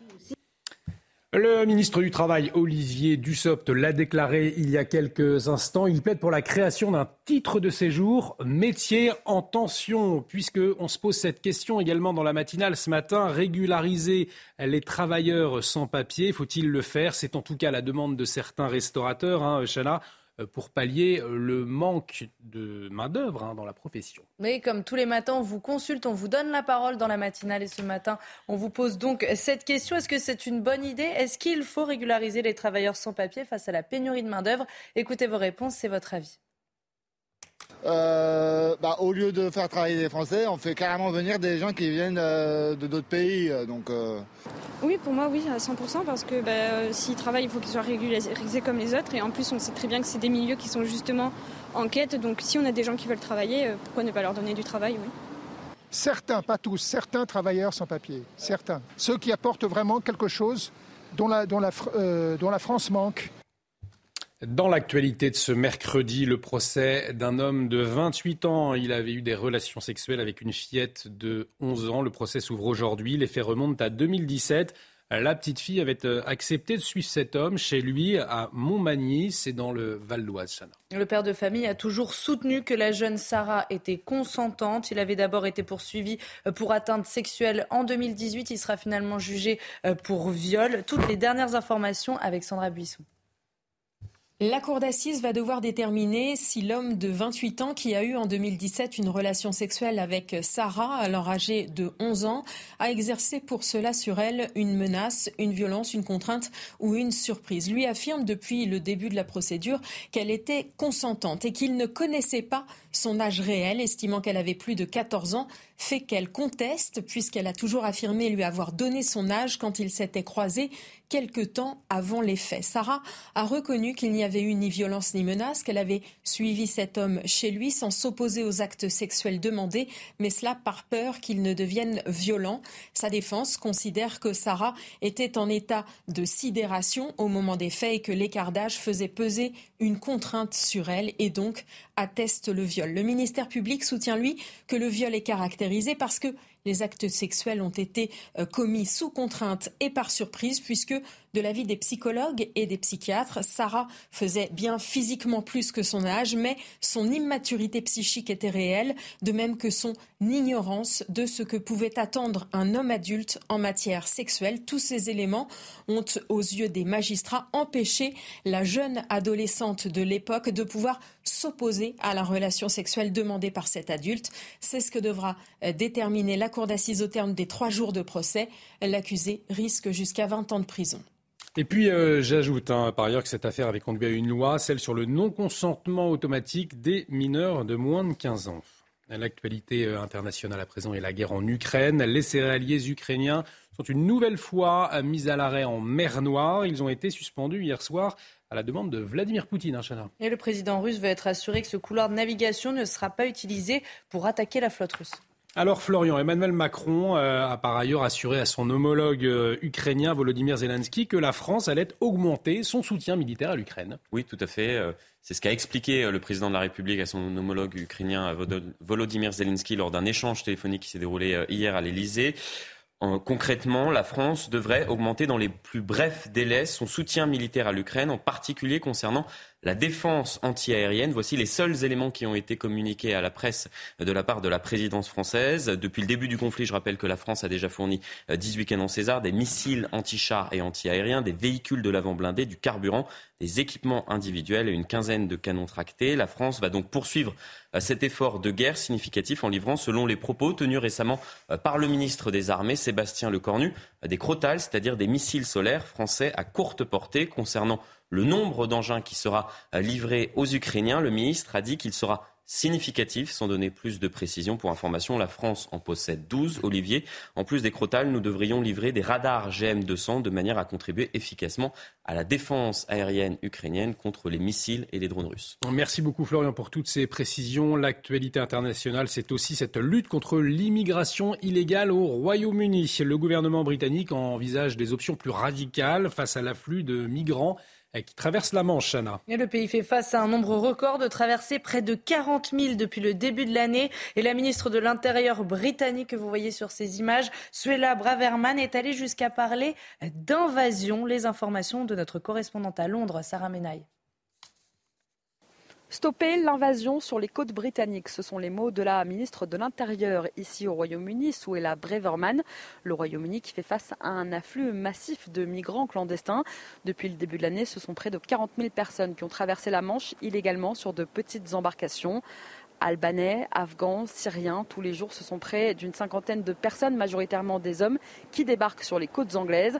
Alors face à cet afflux massif, eh bien, le gouvernement conservateur de Rishi Sunak veut trouver des solutions plus radicales. Ce sont cette fois les mots du secrétaire d'État à l'immigration, Robert Gendrick. C'était l'une des promesses de campagne des conservateurs, lutter contre cette immigration clandestine qui coûterait au Royaume-Uni des millions d'euros par jour. Les centres d'accueil, notamment du côté de Douvres sur la côte, sont saturés et le gouvernement britannique estime eh bien, que cet afflux massif de réfugiés coûte au pays près de 8 millions d'euros par jour en chambre d'hôtel notamment. Le gouvernement du nouveau Premier ministre Rishi Sunak devrait annoncer de nouvelles mesures pour lutter contre cette immigration clandestine dans les prochaines semaines. Et dans un instant, on revient en France avec le projet de méga bassine de Sainte-Soline qui continue de provoquer la colère d'une partie des écologistes. On en parle tout de suite. Restez avec nous sur CNews.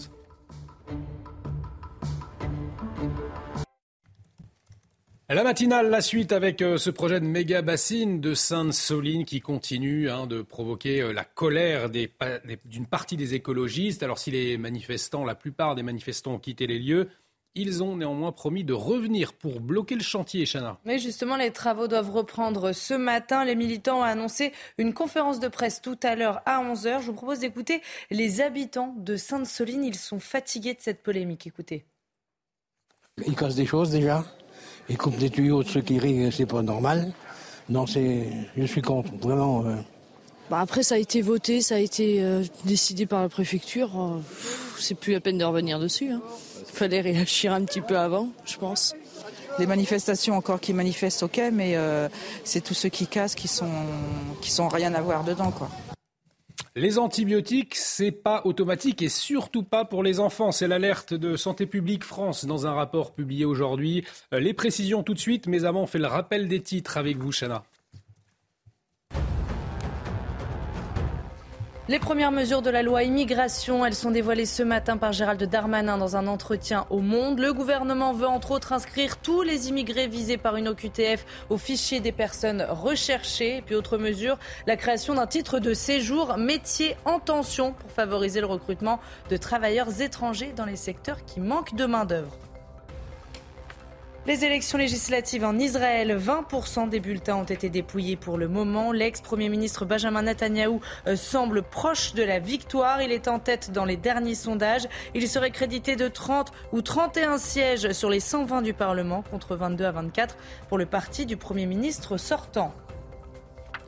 Et puis hommage national au peintre Pierre Soulages. Une cérémonie ouverte au public sera présidée par Emmanuel Macron dans la cour carrée du Louvre cet après-midi. Le chef de l'État prononcera un éloge funèbre avant une minute de silence. Pierre Soulages est mort la semaine dernière à l'âge de 102 ans. Il sera inhumé vendredi à Paris. Et puis dans l'actualité, cette alerte hein, lancée par Santé publique France dans un euh, rapport euh, publié dans le Parisien ce matin Attention, hein, Chana, ne pas abuser, des antibiotiques pour les enfants. Et ce rapport révèle que la prescription des antibiotiques repart à la hausse, notamment pour les enfants âgés de moins de 4 ans. Et vous allez voir que ça n'est pas sans risque. Les explications signées Augustin Donadieu. Le recours aux antibiotiques serait-il devenu automatique chez les enfants? Un rapport de Santé publique France publié aujourd'hui annonce qu'en 2021, 700 prescriptions pour 1000 habitants ont été réalisées, un chiffre presque deux fois plus élevé chez les enfants de 0 à 4 ans, avec une inversion de la courbe depuis 2020. L'une des raisons de cette hausse de prescription, l'après-Covid avec l'abandon des gestes barrières et le retour des infections hivernales, comme l'angine qui dans 7 cas sur 10 chez l'enfant est d'origine virale. Par conséquent, les antibiotiques sont totalement inefficaces. D'ailleurs, un risque existe si ces médicaments sont administrés trop fréquemment. On appelle cela l'impasse thérapeutique. En clair, l'antibiotique détruit une grande partie de la flore bactérienne, mais certaines résistent et se multiplient dans le tube digestif. En résultent certaines maladies difficiles à soigner. Une nouvelle campagne de communication a été lancée et les parents devraient découvrir en salle d'attente la petite Emma qui confirme que les antibiotiques ne fonctionnent pas pour son angine. Allez, tout de suite, euh, on les sports avec cette triste nouvelle pour les fans de l'OM éliminés de la Ligue des Champions. Marseille, donc, qui est tombé de haut en s'inclinant hier soir 2 buts à 1, Chana face à Tottenham. Et pourtant, c'était bien parti, Olivier. Il menait au score à la mi-temps grâce à un but de Mbemba, mais les Marseillais ont craqué en seconde période, quatrième de leur groupe à la fin de ces phases de poule. L'OM est donc éliminé de toutes les compétitions européennes. Et votre programme avec les déménageurs bretons, des déménagements d'exception. On dit chapeau les bretons. Information sur déménageurs-bretons.fr. Allez, on va parler de la France championne d'Europe, mais c'est pas du sport cette fois-ci, puisque la France championne d'Europe des impôts, hein, mon cher euh, Lomic. Le taux de prélèvement obligatoire, c'est 40%. Hein. En France, c'est le niveau 47% le niveau le plus élevé de la zone euro, hein, finalement, le MIC. Comment est-ce qu'on explique un tel niveau d'imposition? Alors, euh, Olivier, d'abord, pour bien comprendre, il faut savoir de quels impôts euh, on parle. On pense souvent qu'on paye beaucoup d'impôts sur le revenu en France, par exemple, mais en réalité, cet impôt ne représente que 9,4% du PIB en France, alors qu'il est de 9,7% au niveau de la zone euro. Sur ce point, nous sommes donc plutôt moins taxés que nos voisins. De même pour l'impôt sur les sociétés, il représente 2,9% du PIB en France, soit exactement la même chose que la moyenne de la zone euro. En revanche, on paye plus d'impôts sur la consommation. La TVA, elle représente 12,3% du PIB contre 11,1% au niveau de la zone euro. Nous payons aussi un peu plus de cotisations euh, sociales, comme vous le voyez sur ce, graphique. Mais surtout, surtout, la plus grosse différence, eh bien, c'est ce qu'on appelle les impôts sur la production. C'est un ensemble assez hétéroclite, il hein, faut bien le dire. Il y a dedans la TVA payée par les entreprises cette fois-ci, mais aussi des choses plus anecdotiques, comme euh, les frais des chambres d'agriculture ou encore l'imposition sur les pylônes. Oui, ça existe parmi les impôts qu'on paye en, France. On trouve surtout les taxes foncières qui sont payées par les particuliers comme par les entreprises et qui là sont euh, beaucoup plus élevés qu'ailleurs. Et le mix, ce sont euh, tous ces impôts ajoutés, euh, au fond, qui nous placent donc en tête du taux européen d'imposition. Oui, exactement. Une étude du site d'information sur les finances publiques FIPECO, dévoilée ce matin par nos confrères des Échos, montre que si on agrège tous les impôts et tous les prélèvements obligatoires, eh bien la France se retrouve sur la première place du podium de la zone euro. Le taux de prélèvement y est de 47% du PIB contre 42,2% en moyenne dans la zone euro, avec des écarts importants entre les pays pays, comme vous le voyez. Hein. La Belgique est à 46%, 43,6% en Italie, 42,4% en Allemagne, juste au-dessus de la moyenne européenne, ou encore tout en bas euh, du tableau, l'Irlande, bonne dernière, avec seulement 21,9% de taux d'imposition. Et ce taux, alors, il, augmente ou bien il baisse au fil des ans? Ah, Il faut quand même reconnaître, Olivier, que l'écart entre la France et les autres pays se resserre un peu année après année, hein, notamment en raison de la baisse des impôts de production. L'écart entre la France et la moyenne de la zone euro est ainsi passé de 7,6 points en 2017 à 4,8 points l'an dernier. Mais comme on part de loin ou de très haut, on reste malgré tout encore à un niveau très élevé d'imposition par rapport à nos voisins. Il faut tout de même euh, reconnaître que des efforts hein, ont été faits ces dernières années pour rendre nos entreprises compétitives. Grâce à la baisse de l'impôt sur les sociétés, la France a désormais un taux d'imposition sur les sociétés qui est le même hein, que celui de la zone euro et qui est même inférieur à celui de l'Allemagne, par exemple. Il reste toutefois un point sur lequel la France pourrait encore faire des efforts, c'est celui des cotisations sociales et patronales. Mais pour cela, il faudrait que nos finances nous le permettent et donc notamment que la croissance soit au, rendez-vous, ce qui semble hélas compromis, au moins pour l'année qui vient. Votre programme avec les déménageurs bretons, des déménagements d'exception. On dit chapeau les bretons. Information sur déménageurs-bretons.fr. Autour de ce plateau, Paul Sugy, journaliste Figaro, nous a rejoint. Bonjour Paul. Bonjour Olivier. Dans un instant, euh, votre édito politique. Pourquoi la gauche a peur d'Elon Musk? On le rappelle, il vient de racheter euh, le géant Twitter. Vous nous dites tout dans un instant.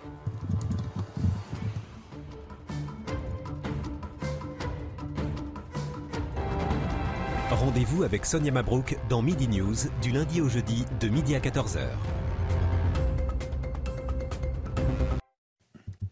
De retour sur le plateau de la matinale et on s'interroge ce matin avec vous, euh, Paul Sugy. Pourquoi la gauche, elle a peur d'Elon Musk? Je vous rappelle, Elon Musk, hein, c'est l'homme le plus riche du monde. Il est devenu propriétaire du réseau social Twitter depuis quelques jours et le rachat de l'oiseau bleu par ce milliardaire un peu fantasque, il faut le dire, il a fait évidemment beaucoup réagir, euh, mon cher Paul. Alors vous nous décrivez ce matin une véritable panique finalement dans les rangs de la gauche?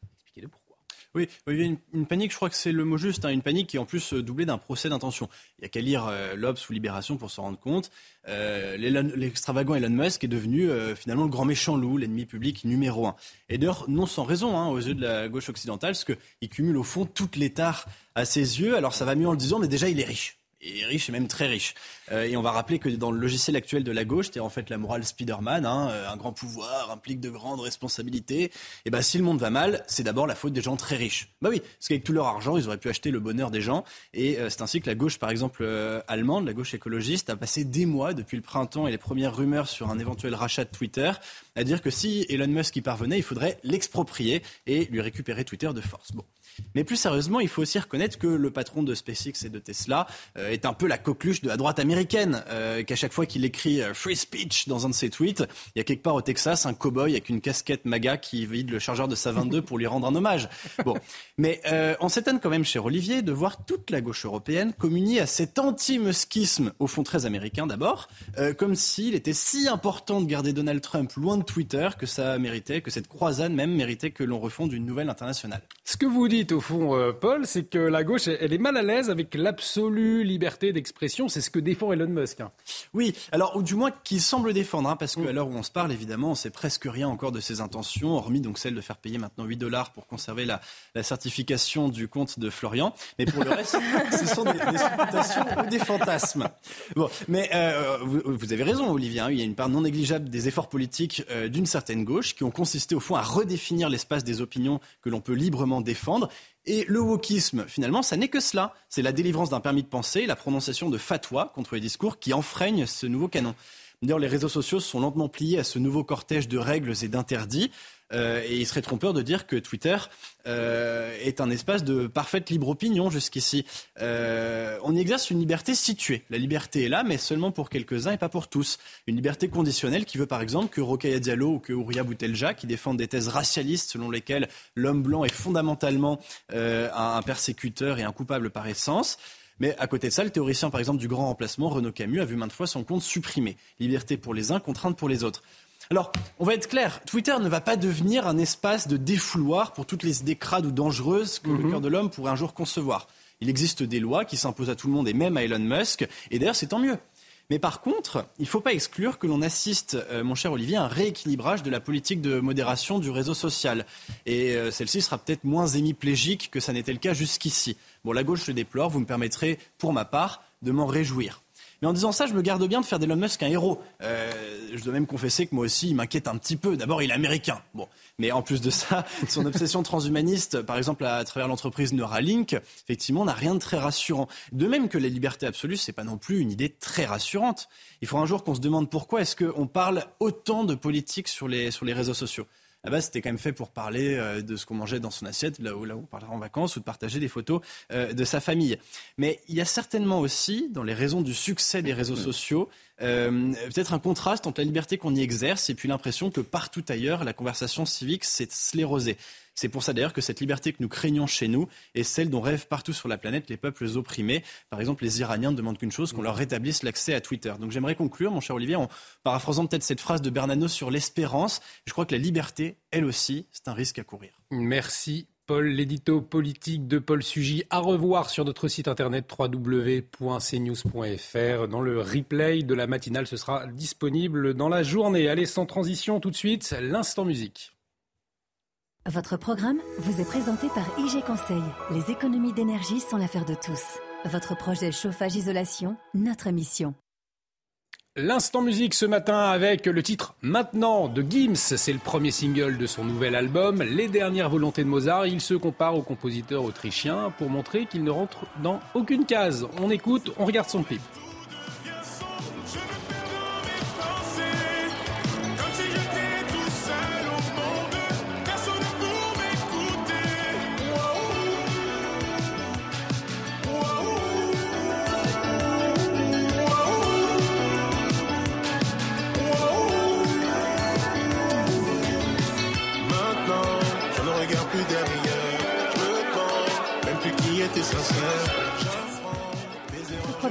Vous a été présenté par IG Conseil. Les économies d'énergie sont l'affaire de tous. Votre projet chauffage-isolation, notre mission. Allez, tout de suite, la météo avec vous, Claire Delorme. Problème de pare-brise Pas de stress. Partez tranquille avec la météo et Point S-Glace. Réparation et remplacement de pare-brise. Bonjour à tous, très heureuse de vous accueillir sur CNews pour votre météo. Très agréable cet après-midi, il faudra en profiter car nous voyons déjà l'arrivée d'une nouvelle perturbation investir le quart nord-ouest. Donc ça se traduit donc à l'avant par beaucoup de nuages allant donc des Pays de la Loire en remontant vers les Hauts-de-France et déjà quelques gouttes vers la pointe du Finistère et avec ce vent qui va se renforcer une fois de plus le long des côtes jusqu'à 70 km heure à l'avant. En tout cas plus à l'avant, c'est déjà beaucoup plus lumineux, de très belles plages d'éclaircies. Je vous le dis, il faudra en profiter en attendant. Passons au températures qui continuent leur baisse hein, par rapport aux jours précédents. Donc 15 degrés en direction de Dieppe, 16 degrés pour Lille ou encore pour la capitale, également pour la Bourgogne, la Franche-Comté, mais une douceur encore relative près de la Méditerranée jusqu'à 23 degrés. Et je vous le disais, eh bien le temps va se corser déjà à partir de cette soirée et dans le courant de la nuit prochaine, puisqu'on a une perturbation active qui à nouveau va investir le pays d'ouest en est, donc avec des pluies continues et beaucoup plus marquées par endroits. C'est surtout une fois de plus l'extrême sud-est que nous surveillerons, car les cumuls de pluie pourraient être plus importants et des averses à caractère orageux. Donc au programme des chutes de grêle, mais aussi de fortes rafales de vent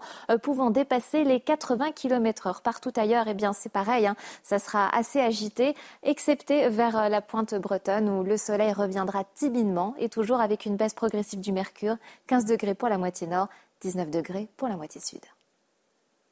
Problème de pare-brise Pas de stress. Repartez tranquille après la météo avec Point S-Glace. Réparation et remplacement de pare-brise. Bonjour à tous, bienvenue si vous nous rejoignez sur le plateau de la matinale à la une de l'actualité de ce mercredi matin. Les premières mesures de la loi immigration, elles sont dévoilées par Gérald Darmanin dans un entretien au Monde. On fait le point dans un instant sur ces mesures. Ce sera avec vous, Florian Tardif. Un homme arrêté à Meudon hier soir, suspecté d'avoir poignardé et tué sa femme devant ses enfants. L'auteur présumé a été interpellé en dehors de chez lui, les mains en sang par les policiers de la BAC. Le voisinage de la famille de cette commune des Hauts-de-Seine est sous le choc, on va le voir. Le gouvernement veut accélérer la construction de réacteurs nucléaires. Un projet de loi est présenté aujourd'hui pour gagner du temps en simplifiant les démarches administratives. Une volonté du chef de l'État pour retrouver plus de souveraineté énergétique. Les explications avec Michel Chevalet dans un instant. Et puis, nouvelles alertes des pédiatres dans un contexte d'épidémie de bronchiolite. Les urgences pédiatriques saturées. Face à cette situation alarmante, un collectif doit porter ce matin une lettre à Emmanuel Macron. Le gouvernement annonce un grand plan pour le printemps. Et on démarre donc avec ces premières mesures de loi immigration. Euh, elles sont dévoilées ce matin, il y a tout juste quelques minutes, par Gérald Darmanin euh, dans un entretien au Monde. Alors, euh, Florian Tardif, vous avez eu le temps hein, d'étudier ces mesures. Qu'est-ce que vous pouvez nous en dire? Quelles sont-elles? Premièrement, on va commencer par ces titres de séjour délivrés en fonction des métiers en tension. C'est une ambition de refaire du travail, explique le ministre de l'Intérieur, euh, avec son homologue euh, du travail, de faire du travail une valeur d'intégration et d'accueil de le faire en regardant la réalité en face. Il y aura un débat au Parlement à ce sujet. Olivier, c'est ce qu'il précise en tout cas dans cet entretien accordé à nos confrères du Monde pour évaluer ces métiers en tension et le nombre de personnes concernées. Le ministre de l'Intérieur qui dévoile dans le même temps d'autres mesures pour renforcer la lutte contre l'immigration illégale. On en parle maintenant depuis plusieurs semaines, notamment concernant ces occupations QTF prononcés et non exécutés, accent particulier qui sera mis sur l'amélioration justement euh, de ces euh, OQTF non exécutés. Cela passera par la simplification euh, des procédures. On passera de 12 recours possibles à 4. Il part du constat notamment Gérald Darmanin qu'il y a près de 50%, imaginez-vous bien, des OQTF, obligations de quitter le territoire, je le précise, qui font l'objet de recours qui les suspendent. Selon mes informations également, les délais de recours seront également réduits de 2, divisé par 2. On passerait euh, de 3 euh, trois ans de recours possible à un an et demi. Gérald Darmanin souhaite également rendre la vie, je cite, impossible aux personnes sous OQTF en s'assurant qu'elles ne bénéficient plus de prestations sociales ou de logements sociaux. Euh, le ministre de l'Intérieur qui souhaite enfin mettre en place un examen obligatoire de français pour ceux qui souhaitent obtenir un titre de séjour, un texte qu'il juge équilibré et qu'il résume ainsi être méchant avec les méchants et être gentil avec les gentils. Merci beaucoup pour euh, toutes ces précisions très claires ce matin, Florian Tardif. Alors justement, est-ce qu'il faut régulariser les travailleurs et étrangers face à la pénurie de main-d'œuvre. On se posait la question euh, dans la matinale. Laurent Jacobelli, député RN de la Moselle, était avec nous en plateau euh, tout à l'heure et écoutez sa réponse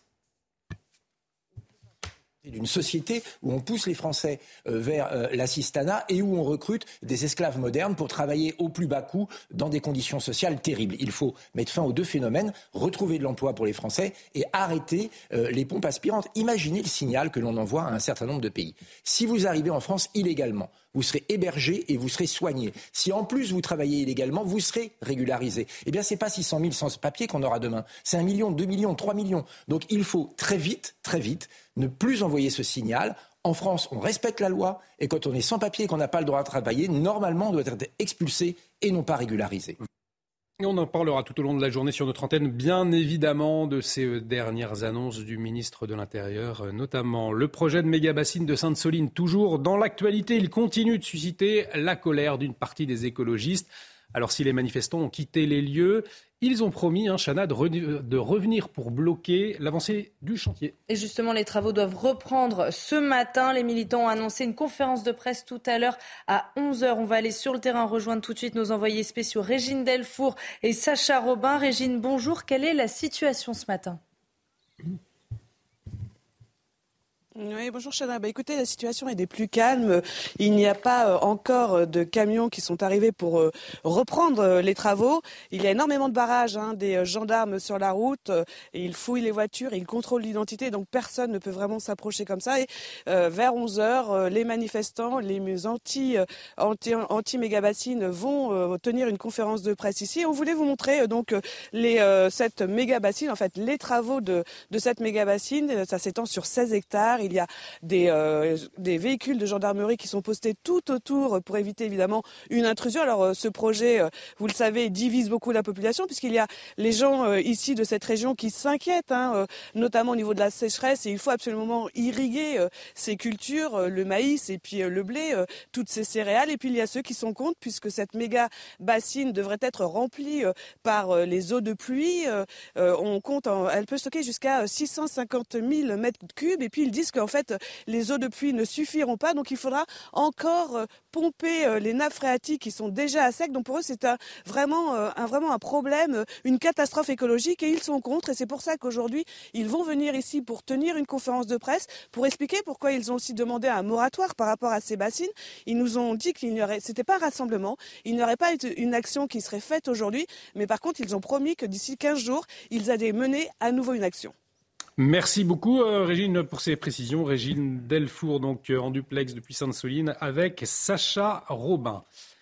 On en vient euh, à ce terrible drame à Meudon, dans les Hauts-de-Seine. Un homme est suspecté d'avoir poignardé sa femme devant ses deux enfants. Il a été arrêté hier, Chana. Il serait sorti du domicile familial en criant qu'il avait tué sa femme, un cutter à la main et les mains recouvertes de sang. La victime est décédée. Selon les premières constatations, elle aurait reçu euh, deux coups de couteau. Reportage de Charles Baget avec le récit de Quentin Gribel.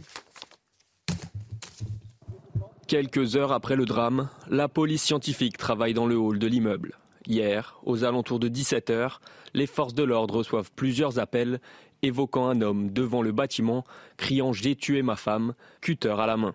La voisine de la famille rentrait chez elle quand elle a croisé le meurtrier présumé dans la rue. Il a dit Appelez la police, j'ai tué ma femme. J'ai dit Mais vous l'avez tué? Je crois. Je crois que je l'ai tué. J'ai même pas fait attention qu'il avait un couteau et du sang dans ses mains. L'homme a rapidement été interpellé par les policiers de la BAC, une partie du couteau dans la poche. L'autre partie, une lame de 15 cm, a été retrouvée à son domicile. Sa conjointe, atteinte de deux coups de couteau, est décédée. Je n'ai jamais euh, pu imaginer une chose pareille d'un monsieur-là qui était toujours calme, souriant, qui parlait très bien. Vraiment, c'était... Pour moi, c'était une belle personne. Les deux enfants du couple étaient présents dans l'appartement au moment des faits. Un drame qui vient marquer un quartier pourtant très calme. C'est une rue passante comme, euh, comme les autres. Ça va faire bizarre dès qu'on va passer, euh, dès qu'on va passer devant. Quoi. Je suis choqué, hein. honnêtement je suis choqué. Hein. C'est vraiment choqué. L'auteur présumé, âgé de 53 ans, est né au Cap Vert. La sous-direction de la police judiciaire des Hauts-de-Seine a été saisie de l'affaire. Dans l'actualité, le gouvernement euh, qui va présenter son projet de loi pour accélérer la construction de réacteurs nucléaires. Il le fera tout à l'heure en Conseil des ministres. Emmanuel Macron qui soutient la construction de six réacteurs EPR de nouvelle génération avec une option pour huit autres et l'essor des énergies renouvelables. Alors, Michel Chevalet, euh, est-ce qu'on peut dire que le gouvernement, bien, il passe en force sur le nucléaire? Ah bah en, quelque sorte, mais ça paraît vrai. Vous voyez qu'on met les, bouchées doubles. Hein. Euh, bon, il y avait, c'est vrai, urgence. Et que pendant une vingtaine d'années, c'était une valse hésitation.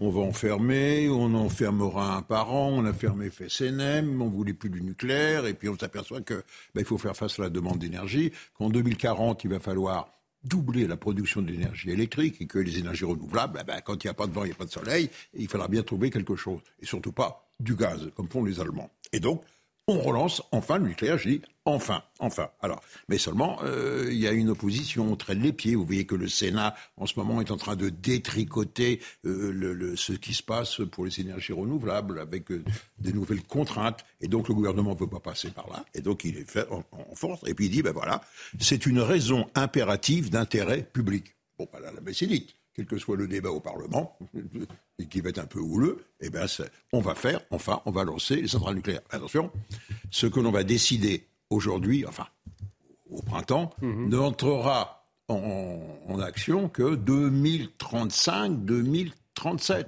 Or, c'est à ce moment-là que la plupart des centrales nucléaires, les premières générations, arriveront en fin de course avec 60 ans. Donc vous voyez, il y a une double urgence, une urgence énergétique et puis une urgence technique. Il faut renouveler le parc. Merci Jean-Michel pour votre euh, éclairage sur cette question complexe hein, finalement euh, du, nucléaire. Merci beaucoup hein. pour vos, précisions. Vous serez là avec nous pour euh, nous en parler. D'ailleurs, on marque une pause dans un instant. L'interview de Laurence Ferrari, euh, ce matin, Laurence Ferrari qui reçoit le journaliste, l'écrivain Franz-Olivier Gisbert. Restez avec nous sur CNews. Et de retour sur le plateau de la matinale, dans un instant, Laurence Ferrari reçoit l'écrivain, le journaliste Franz-Olivier Gisbert. Mais tout de suite, le rappel des titres avec vous, Chana. Les premières mesures de la loi immigration, elles sont dévoilées ce matin par Gérald Darmanin dans un entretien au Monde. Le gouvernement veut entre autres inscrire tous les immigrés visés par une OQTF au fichier des personnes recherchées. Autre mesure, la création d'un titre de séjour métier en tension pour favoriser le recrutement de travailleurs étrangers dans les secteurs qui manquent de main-d'œuvre. Les élections législatives en Israël, un peu plus de 20% des bulletins ont été dépouillés pour le moment. L'ex-premier ministre Benjamin Netanyahou semble proche de la victoire. Il est en tête dans tous les derniers sondages. Il serait crédité de 30 ou 31 sièges sur les 120 du Parlement contre 22 à 24 pour le parti du Premier ministre sortant. Et puis cette toute dernière information vient de l'apprendre. La Corée du Nord procède à sentir d'artillerie vers une zone tampon maritime. C'est une information euh, de Séoul. Un peu plus tôt, un missile balistique tiré par la Corée du Nord était tombé près des eaux sud-coréennes pour la première fois. Séoul avait répondu avec le tir de trois missiles air-sol de précision. Et tout de suite, l'interview euh, de Laurence Ferrari. Bonjour, cher Laurence. Et ce matin, vous recevez donc Franz-Olivier Gisbert. Bonjour, Franz-Olivier Gisbert. Bonjour. Bienvenue dans la matinale de CNews. On parlera de votre livre dans un instant. La belle époque, histoire intime de la Ve République. C'est un livre merveilleux chez Gallimard. Mais d'abord, l'actualité. On va parler de Sainte-Soline. La crainte d'une ZAD persiste. Il y a beaucoup de gendarmes, 1000 gendarmes déployés sur le terrain. Euh, il y a eu des émeutes, des échauffourées, euh, comme vous le savez, ce week-end. Est-ce qu'il faut s'inquiéter de la, radicalisation de ce type d'action dans le pour les années à venir. Oui, il faut s'inquiéter, surtout si euh, le pouvoir continue à régler ça comme ça. C'est-à-dire que euh, vous aviez déjà l'exemple de, des zadistes de Notre-Dame-des-Landes, vous vous souvenez, euh, cette histoire d'aéroport à côté de Nantes. Macron avait dit bon, bah, on va faire un référendum et puis on suivra le référendum. Eh ben, le référendum a dit oui. Hein euh, les, gens de la région voulaient l'aéroport, eh ben il n'y a pas d'aéroport, c'est-à-dire les zadistes ont eu raison. Donc, euh, c'est-à-dire à force de leur donner toujours raison, eh ben on les encourage, c'est tout. À un moment donné, il faut savoir mettre des limites. Là, on voit très bien qu'il y a une espèce d'emballement général d'une partie de la, classe politique, ce qu'on appelle la gauche, mais qui est en fait l'extrême gauche. Euh, Lisa Biluco qui dit, vous savez, la députée du coin, qui dit, me touchez pas, je suis député. Enfin, on, entend des choses très bizarres aussi. Euh, euh, une autre députée, euh, une dénommée Régol, qui dit euh, eh ben, Monsieur Darmanin ostracise les pauvres écologistes parce que. mais enfin, quand il y a une manifestation interdite, mmh. il est aberrant de voir parce qu'elle était interdite, des la manifestation élus, des élus, etc. Et puis alors, c'est pacifique, mais non, c'est pas pacifique. Il suffit de regarder les images. Aucun. C'est-à-dire, vous savez, on retrouve d'ailleurs une analyse du livre, c'est qu'il y a, y a une espèce de confusion en France, contrairement à ce qui peut se passer en Allemagne et en Italie, où il y a eu les brigades rouges d'un côté, euh, l'armée, euh, euh, enfin le, aussi une extrême gauche extrêmement violente et qui a, qui a massacré beaucoup en Allemagne. Bon, eh bien, il y a une espèce de mur de béton entre la gauche et l'extrême gauche. En France, c'est mélangé, c'est-à-dire que une partie de la gauche croit que les black blocs, par exemple, ce sont des gens de gauche comme eux. Ben non, c'est autre chose. C'est une sorte de fascisme de gauche. Je crois qu'il faut dire ça comme ça. Et là, nous avons à Sainte-Soline. Alors après, il y a des choses à dire, hein, parce que sur les, on est d'accord sur les retenues d'eau, euh, il y, a un débat de fond. On ne sait pas trop si c'est pour faire du maïs, par exemple, qui consomme beaucoup d'eau. Je suis pas sûr que ce soit une bonne idée. Si c'est pour le bétail, euh, c'est évidemment, ça peut se comprendre. Mais bon, il y, a, des questions qu'on peut se poser. Mais en même temps, il y a, une loi, il y a des règles, et puis il y a assez de recours en France. Hein. Il y, a beaucoup de juridisme, vous savez très bien. et là, tous les recours étaient épuisés. Tous hein. les recours étaient épuisés, donc, euh, eh ben, eh ben, on y va. Là, moi, j'ai vu ces images quand même de canalisation, euh, démolie, etc. On est dans le saccage, et je crois qu'il y a un moment donné, l'État doit se faire respecter. Le grand problème en France aujourd'hui, vous voyez très bien, c'est le délitement de l'autorité. Et quand vous vous avez le délitement ici, vous l'avez partout, à tous les étages. C'est pas simple pour une société. Ce sont, des, comme ça. ce sont des échos terroristes, comme a dit Gérald Darmanin, ou est-ce que les mots ont un sens pour vous? Bah oui, je crois que c'est une, c'est une bonne formule. Alors bon, euh, pour l'instant, il n'y a pas de mort. Mais on voit qu'il y a la volonté d'aller jusqu'au bout avec une grande violence. Et, la violence, et puis il parle de violence policière. Alors qu'est-ce qu'ils ont fait les gendarmes? Vous voyez très bien, euh, tout ça était d'une grande retenue. Et d'ailleurs, ils ont laissé faire d'une certaine manière. On laisse faire, vous voyez ce que je veux dire? Donc, et en plus, on les accuse d'être violents. Enfin, on, on est dans un truc, dans un, dans une histoire totalement aberrante. Et on est dans un délitement de l'autorité de l'État comme vous le signaliez. Vous, vous, y revenez d'ailleurs aussi dans le livre. Euh, avec une société de plus en plus violente. On a des drames toutes les semaines, l'affaire de la petite Lola, Justine Vérac, des agressions, des violences contre les personnes qui sont en nette augmentation. C'est un signe aussi de ce délitement? Ah oui, bien sûr. Ben, vous avez un problème, il est général et global. La justice et la police. la, justice, la police, qui ne sont pas reconnus par une partie de la population. Et le fait aussi que peut-être au niveau, au plus haut niveau de l'État, eh ben, on, on prend pas, on n'est pas, on semble pas très concerné par la situation, puisqu'on on peut même porter des t-shirts euh, contre les violences policières. Mmh. Euh, enfin, ça, c'était Macron qui l'avait fait. Mmh. Je pense que, à un moment donné, il faut savoir s'arrêter et se dire le, le, problème du, du, régalien, comme on dit, vous savez, par, rapport à ce qui se passait au temps de la monarchie. Euh, je crois que c'est important, c'est important d'incarner les choses. Et je pense qu'il il y a un problème d'État aujourd'hui en France, mais c'est lent. Vous voyez, c'est quand on parle de délitement de l'autorité, mmh. c'est un lent délitement à tous les niveaux, à l'école, partout, etc. Je pense qu'il faut fixer des règles et faire en sorte que les règles soient respectées. C'est ça qui est important qu'elles soient respectées. C'est-à-dire que le régalien, parce que un impensé du quinquennat, enfin des deux quinquennats. Oui, bien sûr, bien sûr. Et regardez, c'est dans ce quinquennat qu'on s'est, euh, qui est apparu l'idée que, par exemple, un refus d'obtempérer euh, est normal. Hein. Il y, en a beaucoup en France, de peut-être, il va y en avoir de plus en plus, 20 minutes, puisque de toute façon, ce sont des victimes, paraît-il, hein, ceux, qui refusent d'obtempérer. Ben, il y a très peu de pays où ça marche comme ça. Un refus d'obtempérer, c'est quelque chose d'extrêmement grave. Euh, euh, vous avez aussi euh, expliqué dans, ce livre que cette escalade de la violence, elle a un terreau, on vient de le lire, politique. Quand on voit ce qui se passe à l'Assemblée nationale, vous faites le lien entre les deux Cette instabilité de la majorité, qui est relative pour l'exécutif, elle, elle, génère aussi ce sentiment-là? Non. Non, parce que c'est pas obligé. C'est-à-dire que euh, vous avez eu d'autres moments dans l'histoire. D'ailleurs, euh, parfois il y a beaucoup de violence parlementaire, mais il n'y a pas de violence dans la rue. Vous voyez, les deux ne sont pas liés. C'est pas parce que et d'ailleurs c'est pas parce qu'il y, a une, absence de majorité pour pour Claire pour Emmanuel Macron que le pays en est là. Je pense que d'une certaine manière, ça n'a rien à voir. Ce qui se passe aujourd'hui, c'est que bon, il y a, y a, un parti qui monte très clairement, c'est le Rassemblement national. Il y a tous ces idiots utiles parce que franchement, vous savez très bien que Jean-Luc Mélenchon et la NUPES en général, bon, bah, ils, font que servir la soupe. Les utiles de Marine Le Pen. Bah non, ils servent la soupe à Marine Le Pen pour la porter au pouvoir en espérant peut-être ça va les aider plus tard d'ailleurs, parce qu'il y a une espèce de jeu extrêmement complexe. Et je pense que euh, Emmanuel Macron ne se rend pas compte. Enfin, là-dessus, il y a des mouvements de fond qui sont en train, d'apparaître et, qu'on observe d'ailleurs dans les sondages. Mmh. Et vous êtes assez dur avec Emmanuel Macron euh, et vous pensez qu'il n'a pas compris euh, l'état de la France, l'état de fracturation de notre pays? Je crois qu'il est hors sol. Euh, il est très intelligent, euh, c'est clair, il est très compétent. Il voit mais il est hors sol, c'est-à-dire qu'il voit la France, je ne sais pas, on a l'impression d'un gratte-ciel de, 300 étages, et il est là avec ses collaborateurs euh, qui viennent peut-être de différents endroits du monde. Enfin, on n'est pas, on est, c'est quelqu'un qui, Ouais, quand je dis hors sol, c'est vraiment ça. Alors, je, peux les comparer à un danseur étoile ou un mhm. acrobate. Ou... Je pense que peut-être le fond aussi que c'est un banquier. Et, le banquier, vous savez, il croit toujours qu'il va s'en sortir. Attendez, j'ai rien contre cette profession. Hein. On a tous besoin de banquiers, mais il croit toujours qu'il va s'en sortir, vous voyez, par une pirouette, etc. C'est ça un peu, le banquier. Or, je pense qu'on euh, on ne gouverne pas la France avec des pirouettes. Mhm, absolument. Euh, dans ce livre, euh, La Belle Époque, vous revenez aussi, vous parlez beaucoup de Valéry Giscard d'Estaing, que vous comparez d'ailleurs régulièrement à Emmanuel Macron. Oui, parce que c'est. Pourquoi? C'était deux Français sur trois, Giscard.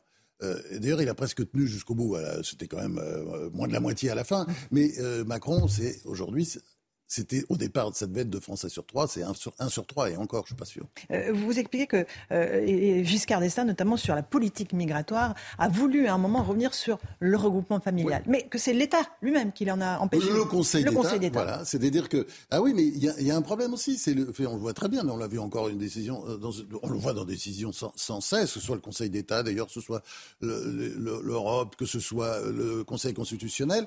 il, est difficile de gouverner dans ces conditions, et je pense que là aussi, le, pouvoir doit, euh, comment dire, montrer de temps en temps les dents, montrer qu'il existe. Sinon, effectivement, il se passe ce qui se passe. C'est passé. Giscard, si vous voulez, quand on compare, qu'est-ce qu'aurait fait De Gaulle mhm. quand il y, a eu ce, blocage du Conseil d'État sur le groupement familial, il en aurait appelé au Non, il faut le faire. Ben, bien sûr, il aurait fait un référendum, parce qu'il a eu l'habitude. Enfin, enfin, je pense que l'État ne doit pas se faire marcher sur les pieds. Et, là, ces pieds sont compotes quand même depuis quelques années. Sur l'immigration, il faudrait faire un référendum, selon vous? Je suis pas sûr.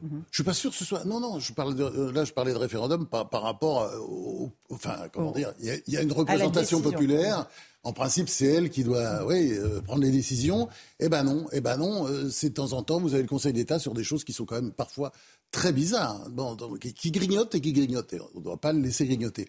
Après, les sujets de référendum, bah oui, s'il y a un grand débat, s'il y a, s'il y a beaucoup de contestations sur un sujet, pourquoi pas Mais enfin, aujourd'hui, vu la situation politique, la popularité qui s'effrite d'Emmanuel Macron, le fait que le Rassemblement national monte, je pense que euh, un référendum aujourd'hui ne ferait que, comment Mm. dire On répondrait pas à la question posée, On répondrait peut-être. pas à la question posée et euh, je vois pas tellement l'intérêt aujourd'hui. Euh, L'arme de la dissolution euh, qui est entre les mains du président de la République, il peut l'actionner à tout moment. Oui, bien sûr, mais je pense pas que. Enfin, en tout cas, ça, ça ne peut pas faire peur au Rassemblement national, ça ne peut pas faire peur non plus à LFI, à la NUPES, qui au fond doivent souhaiter dans leur inconscient, et est-ce que c'est même dans leur inconscient la victoire euh, du Rassemblement national parce qu'ils pensent que ça va leur donner une seconde vie, qui pourrait être l'opposition, enfin, c'est ce qu'ils doivent penser dans leur, dans leur rêve. Donc, euh, c'est. Moi, je. Ça je peur à qui alors la Je dissolution pense que la dissolution, ça fait surtout peur aux, députés euh, Renaissance. Ah, Euh, Renaissance, Ah non. Renaissance surtout. Renaissance. Parce que je pense que c'est c'est les macronistes qui paieront le plus cher. Mhm. Puis ça fait peut-être peur aussi un peu LR, mais moins parce que je pense que LR sera moins, moins atteint euh, s'il y a une dissolution. Je pense que au- aujourd'hui, c'est vrai que les députés macronistes, euh, bah, ils sont obligés de, de suivre parce que sinon, euh, sinon, ça sera compliqué pour eux. Enfin, beaucoup seront battus. Elle est limpide pour vous la stratégie des républicains, de la droite républicaine dans ce pays ou pas? Non, mais ils sont en position d'attente. Ils attendent que ça aille mieux. euh, ils comptent les. Enfin, voilà, c'est très compliqué. Hein. euh, je- J'aimerais pas être à leur place. Euh, ils se sont fait dépouiller d'à peu près tout, mais enfin, ils restent, ils tiennent. Ils ont des places fortes un peu partout en France. C'est plus un parti maintenant, je dirais, territorial, un parti de, de province, vous voyez, qui, qui est euh, assis sur des, des baronniers et des fortins et qui essaie, de- voilà, qui, est- attend des, qui attend des jours meilleurs. Voilà. Que reste-t-il de la Ve République? C'est l'histoire intime de la Ve que vous évoquez dans la belle époque. Vous êtes très nostalgique au fond des, des années Giscard d'Estaing. Euh, tout était mieux à l'époque? Oui, alors, euh, le- ouais, ça c'est un truc de vieux con, euh, c'était mieux avant, je reconnais. Mais d'abord, c'est un livre de nostalgie aussi, puisque, bah oui, il est rythmé par les chansons de l'époque, les chansons de Jodassin, tout ça, ça. Dalida. Dalida, euh, Véronique Sanson. Et donc, euh, il y, a- il y a tout ça, puis il y a les livres, il y a les grands débats de l'époque, etc. Je, je rappelle tout ça en racontant aussi, évidemment, euh, les uns et les autres. Est-ce que je suis nostalgique? Oui, d'une certaine manière, parce que, euh, comment dire, c'était un temps où la France était gouvernée.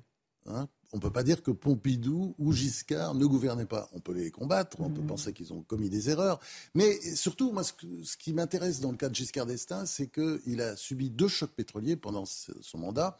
Euh, 73, enfin, c'est- on a eu les effets en 74, le premier choc pétrolier, c'était très violent quand même, le baril qui multiplie il est par quatre, le baril de pétrole. Et puis ensuite, le deuxième choc en 79. Et vous avez, quand il rend les clés euh, à, à- à Mitterrand, à Mitterrand. qui a été élu en 1981, il n'y a pratiquement pas d'endettement et il n'y a pratiquement pas de déficit budgétaire. C'est-à-dire, ça a été bien géré. Bon, aujourd'hui, on n'a pas eu les chocs pétroliers, mais enfin, bon, il y a beaucoup d'endettement et il y a beaucoup de déficit. Et on a une crise économique euh, majeure, euh, avec euh, sans doute un président qui a cédé une partie de son pouvoir, je ne parle pas du président Macron, mais c'est des derniers présidents, à l'Union européenne. Est-ce que ce n'est pas aussi ce symbole-là? On a plus de mal à gérer notre pays parce qu'on n'en a peut-être pas tous les moyens. Ça, je crois que c'est, euh, comment dire, le discours des politiques, c'est toujours de reporter tout ça sur l'Union européenne. Euh, moi, j'observe qu'il y a des pays dans l'Union européenne qui sont bien gérés et d'autres très mal. Je pense que la France fait partie évidemment des pays très mal gérés. Et si vous regardez, par exemple, bon, on peut dire c'est à cause effectivement de notre structure générale, c'est-à-dire beaucoup de dépenses publiques, par exemple, et puis euh, beaucoup de prélèvements obligatoires, c'est la caractéristique de la France. Mais vous avez un pays tout près de chez nous, le Danemark, où les dépenses publiques sont à peu près équivalentes aux nôtres, ainsi que les prélèvements obligatoires. Eh ben, vous regarderez qu'il n'y a, pas d'endettement ou très peu. Et il n'y a pas de déficit. C'est-à-dire que nous, euh, on, on a cru, et c'est ça la- le, le- le grand drame de la France, la tragédie, ça sera une tragédie. Vous verrez à un moment donné, quand les taux d'intérêt euh, continueront à monter, euh, c'est qu'on croit qu'on va s'en sortir pas en, en- en dépensant plus à chaque fois sur tous les sujets. Non, on, on s'en sortira bien en gérant mieux sur tous les sujets. Et ça, l'Union européenne n'y est pour rien. Vous savez, c'est toujours la phrase de Clémenceau, elle reste tellement vraie. La France est un pays fertile. Elle est toujours vraie aujourd'hui. La France est un pays fertile. Euh, on plante des fonctionnaires, ils poussent des impôts. Que, euh, pèse encore la France aujourd'hui dans le conflit euh, avec la Russie et, et l'Ukraine? Elle pèse quelque chose ou elle pèse plus rien? La, France, elle pèse, bien sûr, sa voix pèsera toujours. Et puis, c'est pas fini tout ça. Moi, je suis pas du tout dans. Je, je, je, pense pas que, euh, comment dire, on est, on, est peut-être encore pas d'ailleurs au fond du trou. Ça va peut-être continuer encore à descendre, mais à un moment donné, on, va reprendre le dessus parce que la, France a toujours été comme ça. On, on, va pas l'enterrer, c'est absurde. Et puis elle a toujours été refaite. Bon, il y a des descentes, il y a des remontées. Là, c'est clair qu'on n'est pas dans une remontée. Mais euh, euh dans cette affaire-là, euh, elle pèse pas tellement, parce que euh, vous voyez très bien que c'est, ça, c'est, un peu angoissant. C'est-à-dire, donc, sur le plan économique, c'est sûr que la voix de la France est de plus en plus faible. Et aujourd'hui, regardez comment l'Allemagne, d'ailleurs, se, comporte. Parce que, bon, c'est vrai qu'on est, on est une on va devenir, si ça continue comme ça, on sera vraiment le boulet de l'Europe. Il hein. faut faire attention. Donc, à un moment donné, il faut s'occuper quand même de nos affaires. Et l'Union européenne n'y est pour rien. Il faut qu'on gère, il faut qu'on apprenne, nous, à bien gérer. Parce que ça fait quand même des décennies qu'on ne gère pas ce pays. Je crois que c'est ça le grand souci. Et ensuite, il y a quelque chose, moi, qui m'angoisse toujours un peu, c'est le côté un petit peu, comment dire, collabo euh, de certains Français. Et c'est vrai que c'est un pays quand même où il y a beaucoup de poutinolâtres. Et franchement, je ne comprends pas comment on peut être poutinolâtre, c'est-à-dire la fascination de la force, du mal, mm. de la puissance, un peu infantile, puisqu'ils n'ont même pas d'essence, vous avez l'armée ne fonctionne même pas, ils se font avoir par les Ukrainiens, enfin c'est pathétique. Et vous avez toute une partie de la, des Français, euh, d'ailleurs aux extrêmes, c'est-à-dire l'extrême gauche et l'extrême droite, une admiration pour Poutine qui représenterait, non mais si c'est ça, on est tombé sur la tête, les valeurs occidentales. Le coup de gueule de François-Olivier Zisbert. Merci d'être venu ce matin dans la matinale. La belle époque, histoire intime de la Ve République aux éditions de Gallimard. Merci à vous, Français, et à vous, Olivier de Carenfleck, pour la suite de la matinale.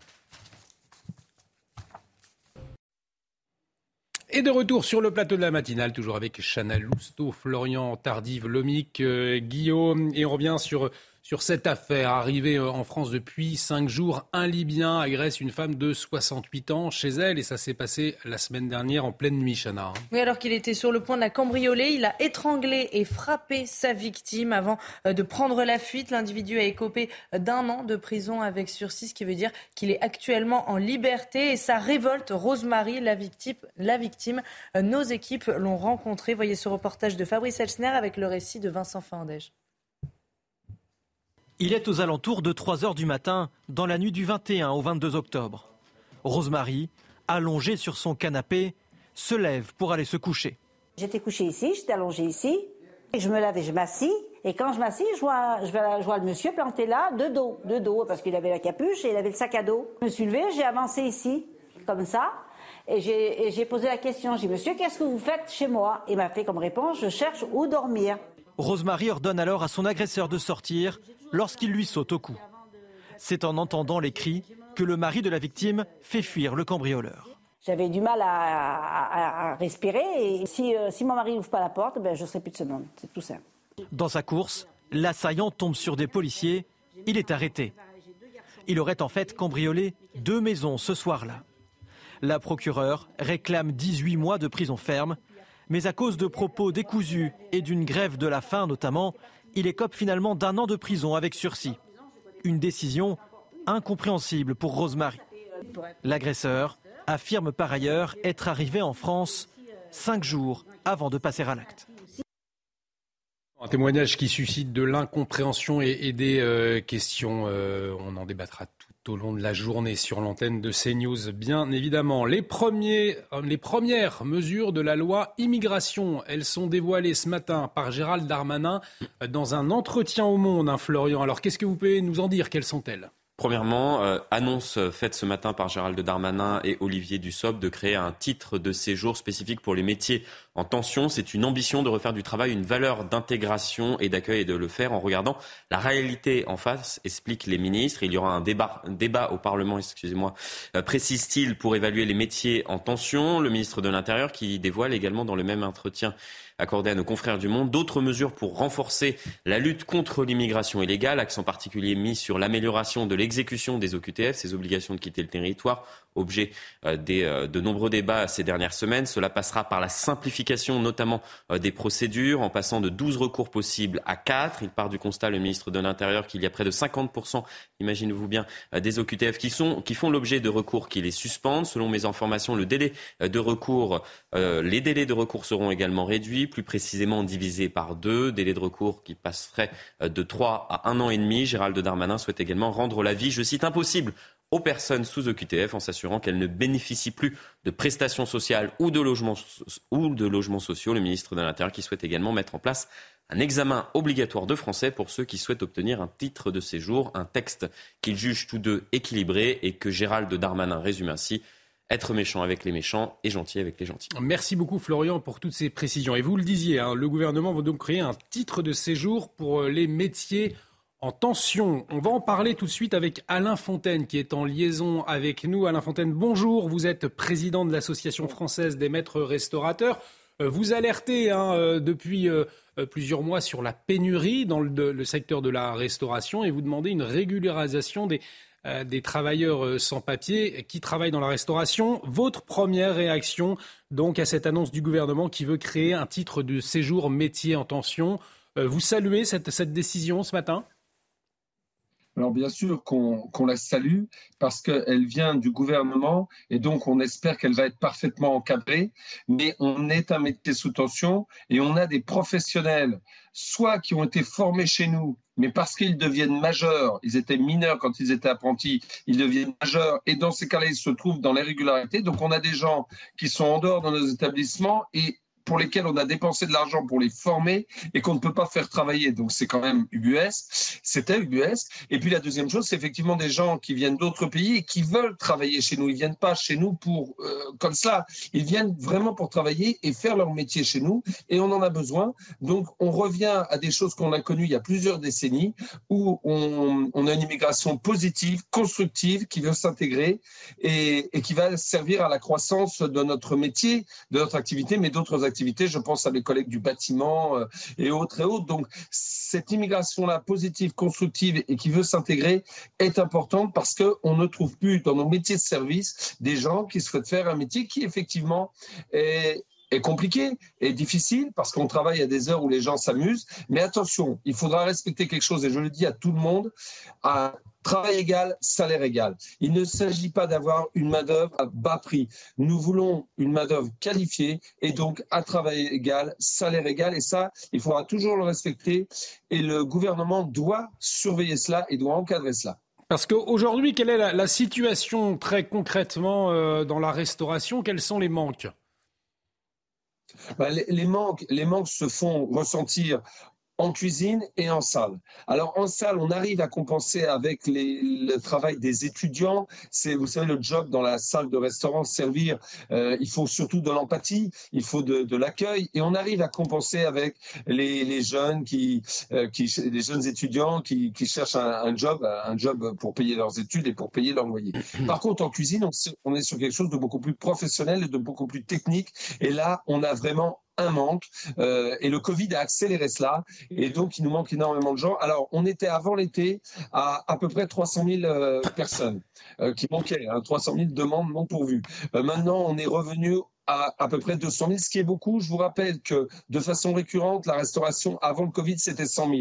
On a donc doublé nos besoins parce qu'il y a des gens qui ont pris d'autres chemins euh, pendant le Covid, qui ont réfléchi et qui ont été vers des métiers qui correspondaient plus à leurs attentes et aussi à un confort de vie. Il faut le dire, nos métiers sont des métiers, je le répète, de service et donc on travaille pendant qu'on s'amuse. Et il y a aussi le problème du salaire qui que l'on doit étudier, que l'on doit voir de près. Nos salaires doivent être augmentés. Ça a été fait pour la plupart avec un, un environnement contractuel plus satisfaisant pour attirer les gens. Mais on a un manque et je pense que cette loi-là va aider va aider beaucoup à, compenser ce manque. Vous parliez des salaires, effectivement, c'est l'une des raisons euh, aujourd'hui qui fait que les gens sont de moins en moins attirés, notamment par le métier de la restauration, des salaires trop bas aujourd'hui? Euh, des, salaires qui, ne correspondent pas, qui ne correspondront jamais à l'amplitude horaire et en particulier les week-ends et les soirées. Et pour cela, moi je demande, alors c'est vrai que j'ai demandé, euh, j'ai fait partie des gens qui demandaient la régularisation des, gens qui voulaient travailler chez nous, mais il faut demander aussi l'abaissement des charges car nous sommes, euh, nous sommes une profession où notre richesse, ce sont les femmes et les hommes.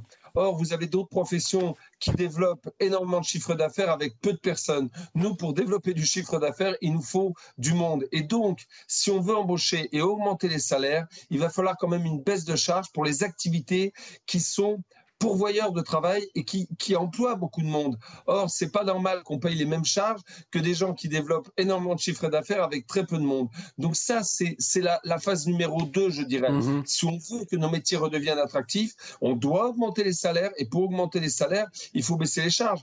Parce que si on augmente nos salaires, il va falloir augmenter nos prix et on aura de moins en moins de clients et on va faire surtout on va faire une autoroute à la malbouffe. Bien entendu, certains vont commencer à, couper des sacs, à, faire de la cuisine sous vide, à faire je ne sais trop quoi. Et donc, si vous voulez, restons des, chez les maîtres restaurateurs, c'est important, euh, de faire tout maison. Et pour faire tout maison, eh bien, il faut du monde dans nos cuisines. Et pour avoir du monde dans nos cuisines, ben, il faut des salaires décents. Et pour cela, il faut baisser les charges. Ça, c'est la phase numéro 2, faire en sorte que les charges baissent. Vous avez un d'une personne qui l'a évoqué tout à l'heure. C'est important pour les gens qui emploient beaucoup de monde, baisser les charges. Merci beaucoup Alain Fontaine. Je le rappelle, vous êtes président de l'Association française des maîtres restaurateurs. Et euh, merci pour votre euh, réaction vous exprimiez à propos de cette annonce du gouvernement ce matin. Je le rappelle, le gouvernement qui veut créer un titre de séjour métier en tension. Allez, dans un instant, euh, on parle santé et plus précisément des antibiotiques. C'est pas automatique, comme dit euh, le slogan, et notamment pour les enfants. Ce sera la chronique du docteur Brigitte Millot. Bonjour Brigitte, on vous retrouve dans un instant. Euh, mais tout de suite, le rappel des titres avec vous, Chana.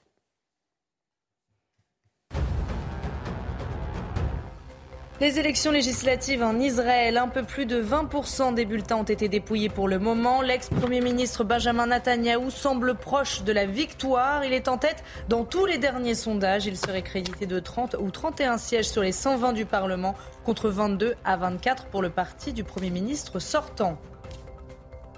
Et puis cette toute dernière information de la matinée, la Corée du Nord a procédé à 100 tirs d'artillerie vers une zone tampon maritime. Information de l'armée de Corée du Sud. Un peu plus tôt, un missile balistique tiré par la Corée du Nord était tombé près des eaux sud-coréennes pour la première fois. Séoul avait répondu avec le tir de trois missiles air-sol de précision. Et puis cet hommage national au peintre Pierre Soulages, une cérémonie ouverte au public sera présidée par Emmanuel Macron dans la cour carrée du Louvre cet après-midi. Le chef de l'État prononcera un éloge funèbre avant une minute de silence. Pierre Soulages est mort la semaine dernière à l'âge de 102 ans. Il sera inhumé vendredi à Paris. Little Balance. Little Balance, les balances et impédance mètres, sans pile et connectés. Un rapport de Santé publique France alerte aujourd'hui sur l'augmentation des prescriptions d'antibiotiques. Et vous allez nous expliquer, docteur Brigitte Millot, eh bien, pourquoi c'est inquiétant. Alors déjà, on va rappeler que les antibiotiques, ça ne remet pas en cause l'efficacité des antibiotiques. Hein. Ah, ces, antibiotiques ont sauvé des milliers de vies depuis qu'ils existent, hein, il faut quand même le rappeler. Hein. En fait, ça remet en cause le mésusage, le mauvais usage des antibiotiques. Euh, il est important de comprendre, de faire un petit retour euh, sur euh, les différences entre les bactéries et les virus. Un virus, c'est tout petit, c'est totalement rudimentaire. Ça n'a pratiquement pas de matériel à l'intérieur de, sa propre cellule. Donc, qu'est-ce qu'il va faire? Il va aller squatter vos cellules. il va pénétrer dans nos cellules. Il a besoin d'être dans nos cellules pour vivre. En revanche, la bactérie, elle, elle est autonome, elle a tout le matériel qu'il faut, elle est beaucoup plus grande, elle a plein de matériel, elle peut vivre toute seule, totalement autonome. Je vous rappelle, Olivier, que vous êtes plus bactérien qu'humain. On a des milliards de bactéries sur le corps. Voilà. Et donc, vous comprenez bien que quand vous voulez toucher un virus, si vous voulez le détruire, vous allez détruire vos propres cellules. Alors que les bactéries, elles, on a des antibiotiques mm. qui ne vont toucher que la bactérie sans détruire nos propres cellules. Voilà pourquoi les antibiotiques ne sont efficaces que sur ce qui est bactérien et pas sur ce qui est viral. Et ça, c'est important de le garder en tête. Après, la vraie difficulté, ça va être de savoir qu'est-ce qui est bactérien, qu'est-ce qui est viral. C'est là toute la mhm. difficulté. Alors, évidemment, le médecin, en général, il a quand même, euh, il sait à peu près, mais on ne sait pas pour tout. Euh, mais on sait que la plupart des infections, par exemple cutanées, euh, les panaries, les choses comme ça, en général, c'est bactérien. Les infections osseuses, c'est bactérien. Euh, les infections gynécologiques, c'est bactérien. Les infections urinaires, c'est souvent bactérien. Donc là, on peut donner des antibiotiques sans pratiquement se poser de questions. Après, il y en a d'autres qui sont virales et on le sait. Les rhumes, c'est viral. les pharyngites, tout ce qui est sphère ORL haute, en général, ces infections, elles sont virales. La grippe, c'est viral, on sait. Et pourtant, il y en a certains qui demandent des antibiotiques pour une grippe. Euh, les gastroentérites, la plupart des gastroentérites, c'est viral. Donc là, ça sert à rien de prendre des antibiotiques, rien du tout. Après, il y a des difficultés avec les angines. Et là aussi, incompréhension. On va dire que 80% des angines sont virales. Et parfois, elles peuvent être bactériennes. Et là, on a un test depuis des années qui prend 5 minutes. C'est votre médecin qui peut vous le faire. C'est un petit, un petit comme un grand coton-tige, hein, on a l'habitude. On va au fond de la gorge, sur l'angine, on prélève, on met dans. Euh, il y a un réactif coloré. En cinq minutes, on sait si c'est bactérien ou viral. Donc si on met antibiotique ou pas. Et je vous rappelle que depuis quelque temps, vous pouvez vous-même faire ce test chez votre pharmacien. Ça va coûter euh, un peu plus de 5 euros. Donc vous pouvez déjà savoir si c'est bactérien ou viral. Si c'est bactérien, antibiotique. Si c'est viral, ça sert à rien. Et pourquoi c'est ennuyeux? Alors déjà, je vais vous rappeler quand même les principales choses à respecter pour l'efficacité des antibiotiques. On vient de le voir, la bonne indication, on vient de le dire. La bonne molécule aussi, mais ça c'est le médecin qui décidera. Il y a des molécules antibiotiques qui sont spécifiques pour la peau, d'autres pour les os, d'autres pour des tissus, etc. Après, la bonne dose. Et là aussi, là, vous avez un rôle à jouer. Parce qu'en fait, si, on, si votre médecin vous dit 10 euh, jours d'antibiotiques, au bout de 3 jours, ça va mieux. Vous avez tendance, pas vous bien sûr, mais vous avez tendance à vous dire, bah tiens, ça va mieux, je vais les arrêter. Or, que se passe-t-il? En fait, les antibiotiques au début, ont marché sur les bactéries un peu, les plus fragiles. Hein. et après, il va rester qui, lesquelles? Les plus résistantes. Non seulement elles vont être résistantes, c'est les plus costauds qui vont rester, mais en plus elles vont se souvenir de l'antibiotique qu'on a essayé de leur mettre pour les détruire. Et donc ça va faire ce qu'on appelle une antibiorésistance. Mmh. C'est-à-dire qu'on va avoir des bactéries qui seront résistantes au traitement. Regardez ce que ça provoque chaque année tout de même. On a 5500 morts par an dus à la résistance aux antibiotiques. Donc respectez absolument et la posologie et la durée prescrite par le médecin. C'est important. Alors c'est vrai que ce rapport, euh, c'est important d'en parler. Hein. Après, moi, je suis pas très. Vous avez parlé d'un slogan qui était bien. Hein, les antibiotiques, c'est pas automatique. C'est ce qu'on entendait. même si on a une reprise, je vous, je vous lis quand même parce que j'arrive même pas à le dire toute seule. Le nouveau slogan. Les antibiotiques, ils sont précieux. Utilisons-les mieux. Donc, hmm. est-ce que vous trouvez que c'est fort comme euh, message? Hmm? Non. On, retiendra moins peut-être que les antibiotiques, c'est pas automatique. Oui, je, trouve que ce, message-là était plus puissant, plus fort et plus, plus signifiant en tout cas. Euh, voilà, c'est vrai qu'en France, regardez, je vous ai mis quelques chiffres, on est quand même le quatrième pays le plus prescripteur d'Europe, avec 700 prescriptions pour 1000 habitants. Donc euh, voilà, il faut certes moins les utiliser et aussi mieux les utiliser pour revenir au slogan. Mais voilà. Mais en tout cas, n'insistez pas parce que bien souvent, les personnes disent Oh, mais je comprends pas, vous m'avez pas mis d'antibiotiques, docteur. Euh, euh, non, s'il n'en met pas, c'est parce que c'est pas efficace. Et on rappelle que sur les virus, ça ne sert strictement à rien. C'est un bon slogan, ça. Moins c'est mieux. C'était votre programme avec Little Balance. Little Balance, balance et impédance mètre, sans pile et connecté. Et la, Brigitte, la, chronique du docteur Brigitte Millot a retrouvé sur notre site www.cnews.fr, tout comme euh, cette matinale pour pour revoir cette langue qui a fourché pour euh, clore cette émission. Merci l'Olivier. L'actualité continue bien évidemment sur CNews dans un instant. L'heure des pros avec Pascal Pro. Euh, merci à vous, Chana Lousteau. Merci, Brigitte Millot. Merci, Florian Tardif. Merci, Lomique Guillot. On se retrouve demain, même heure, même place, dès 6h sur CNews. Excellente journée sur notre antenne. Tout de suite, Pascal Pro dans l'heure des pros. Treat mom to healthy, glowing skin with Osea's limited edition skincare sets. Osea has been making clean, seaweed infused products for nearly 30 years. Their Golden Glow body set includes three clinically proven bestsellers for smooth, glowing skin, while the Glow and Go facial set provides spa level results at home. Both sets come in giftable boxes with savings up to $48 and free shipping for a limited time. For 10% off your first order site wide, go to OSEAMalibu.com and use code MOM.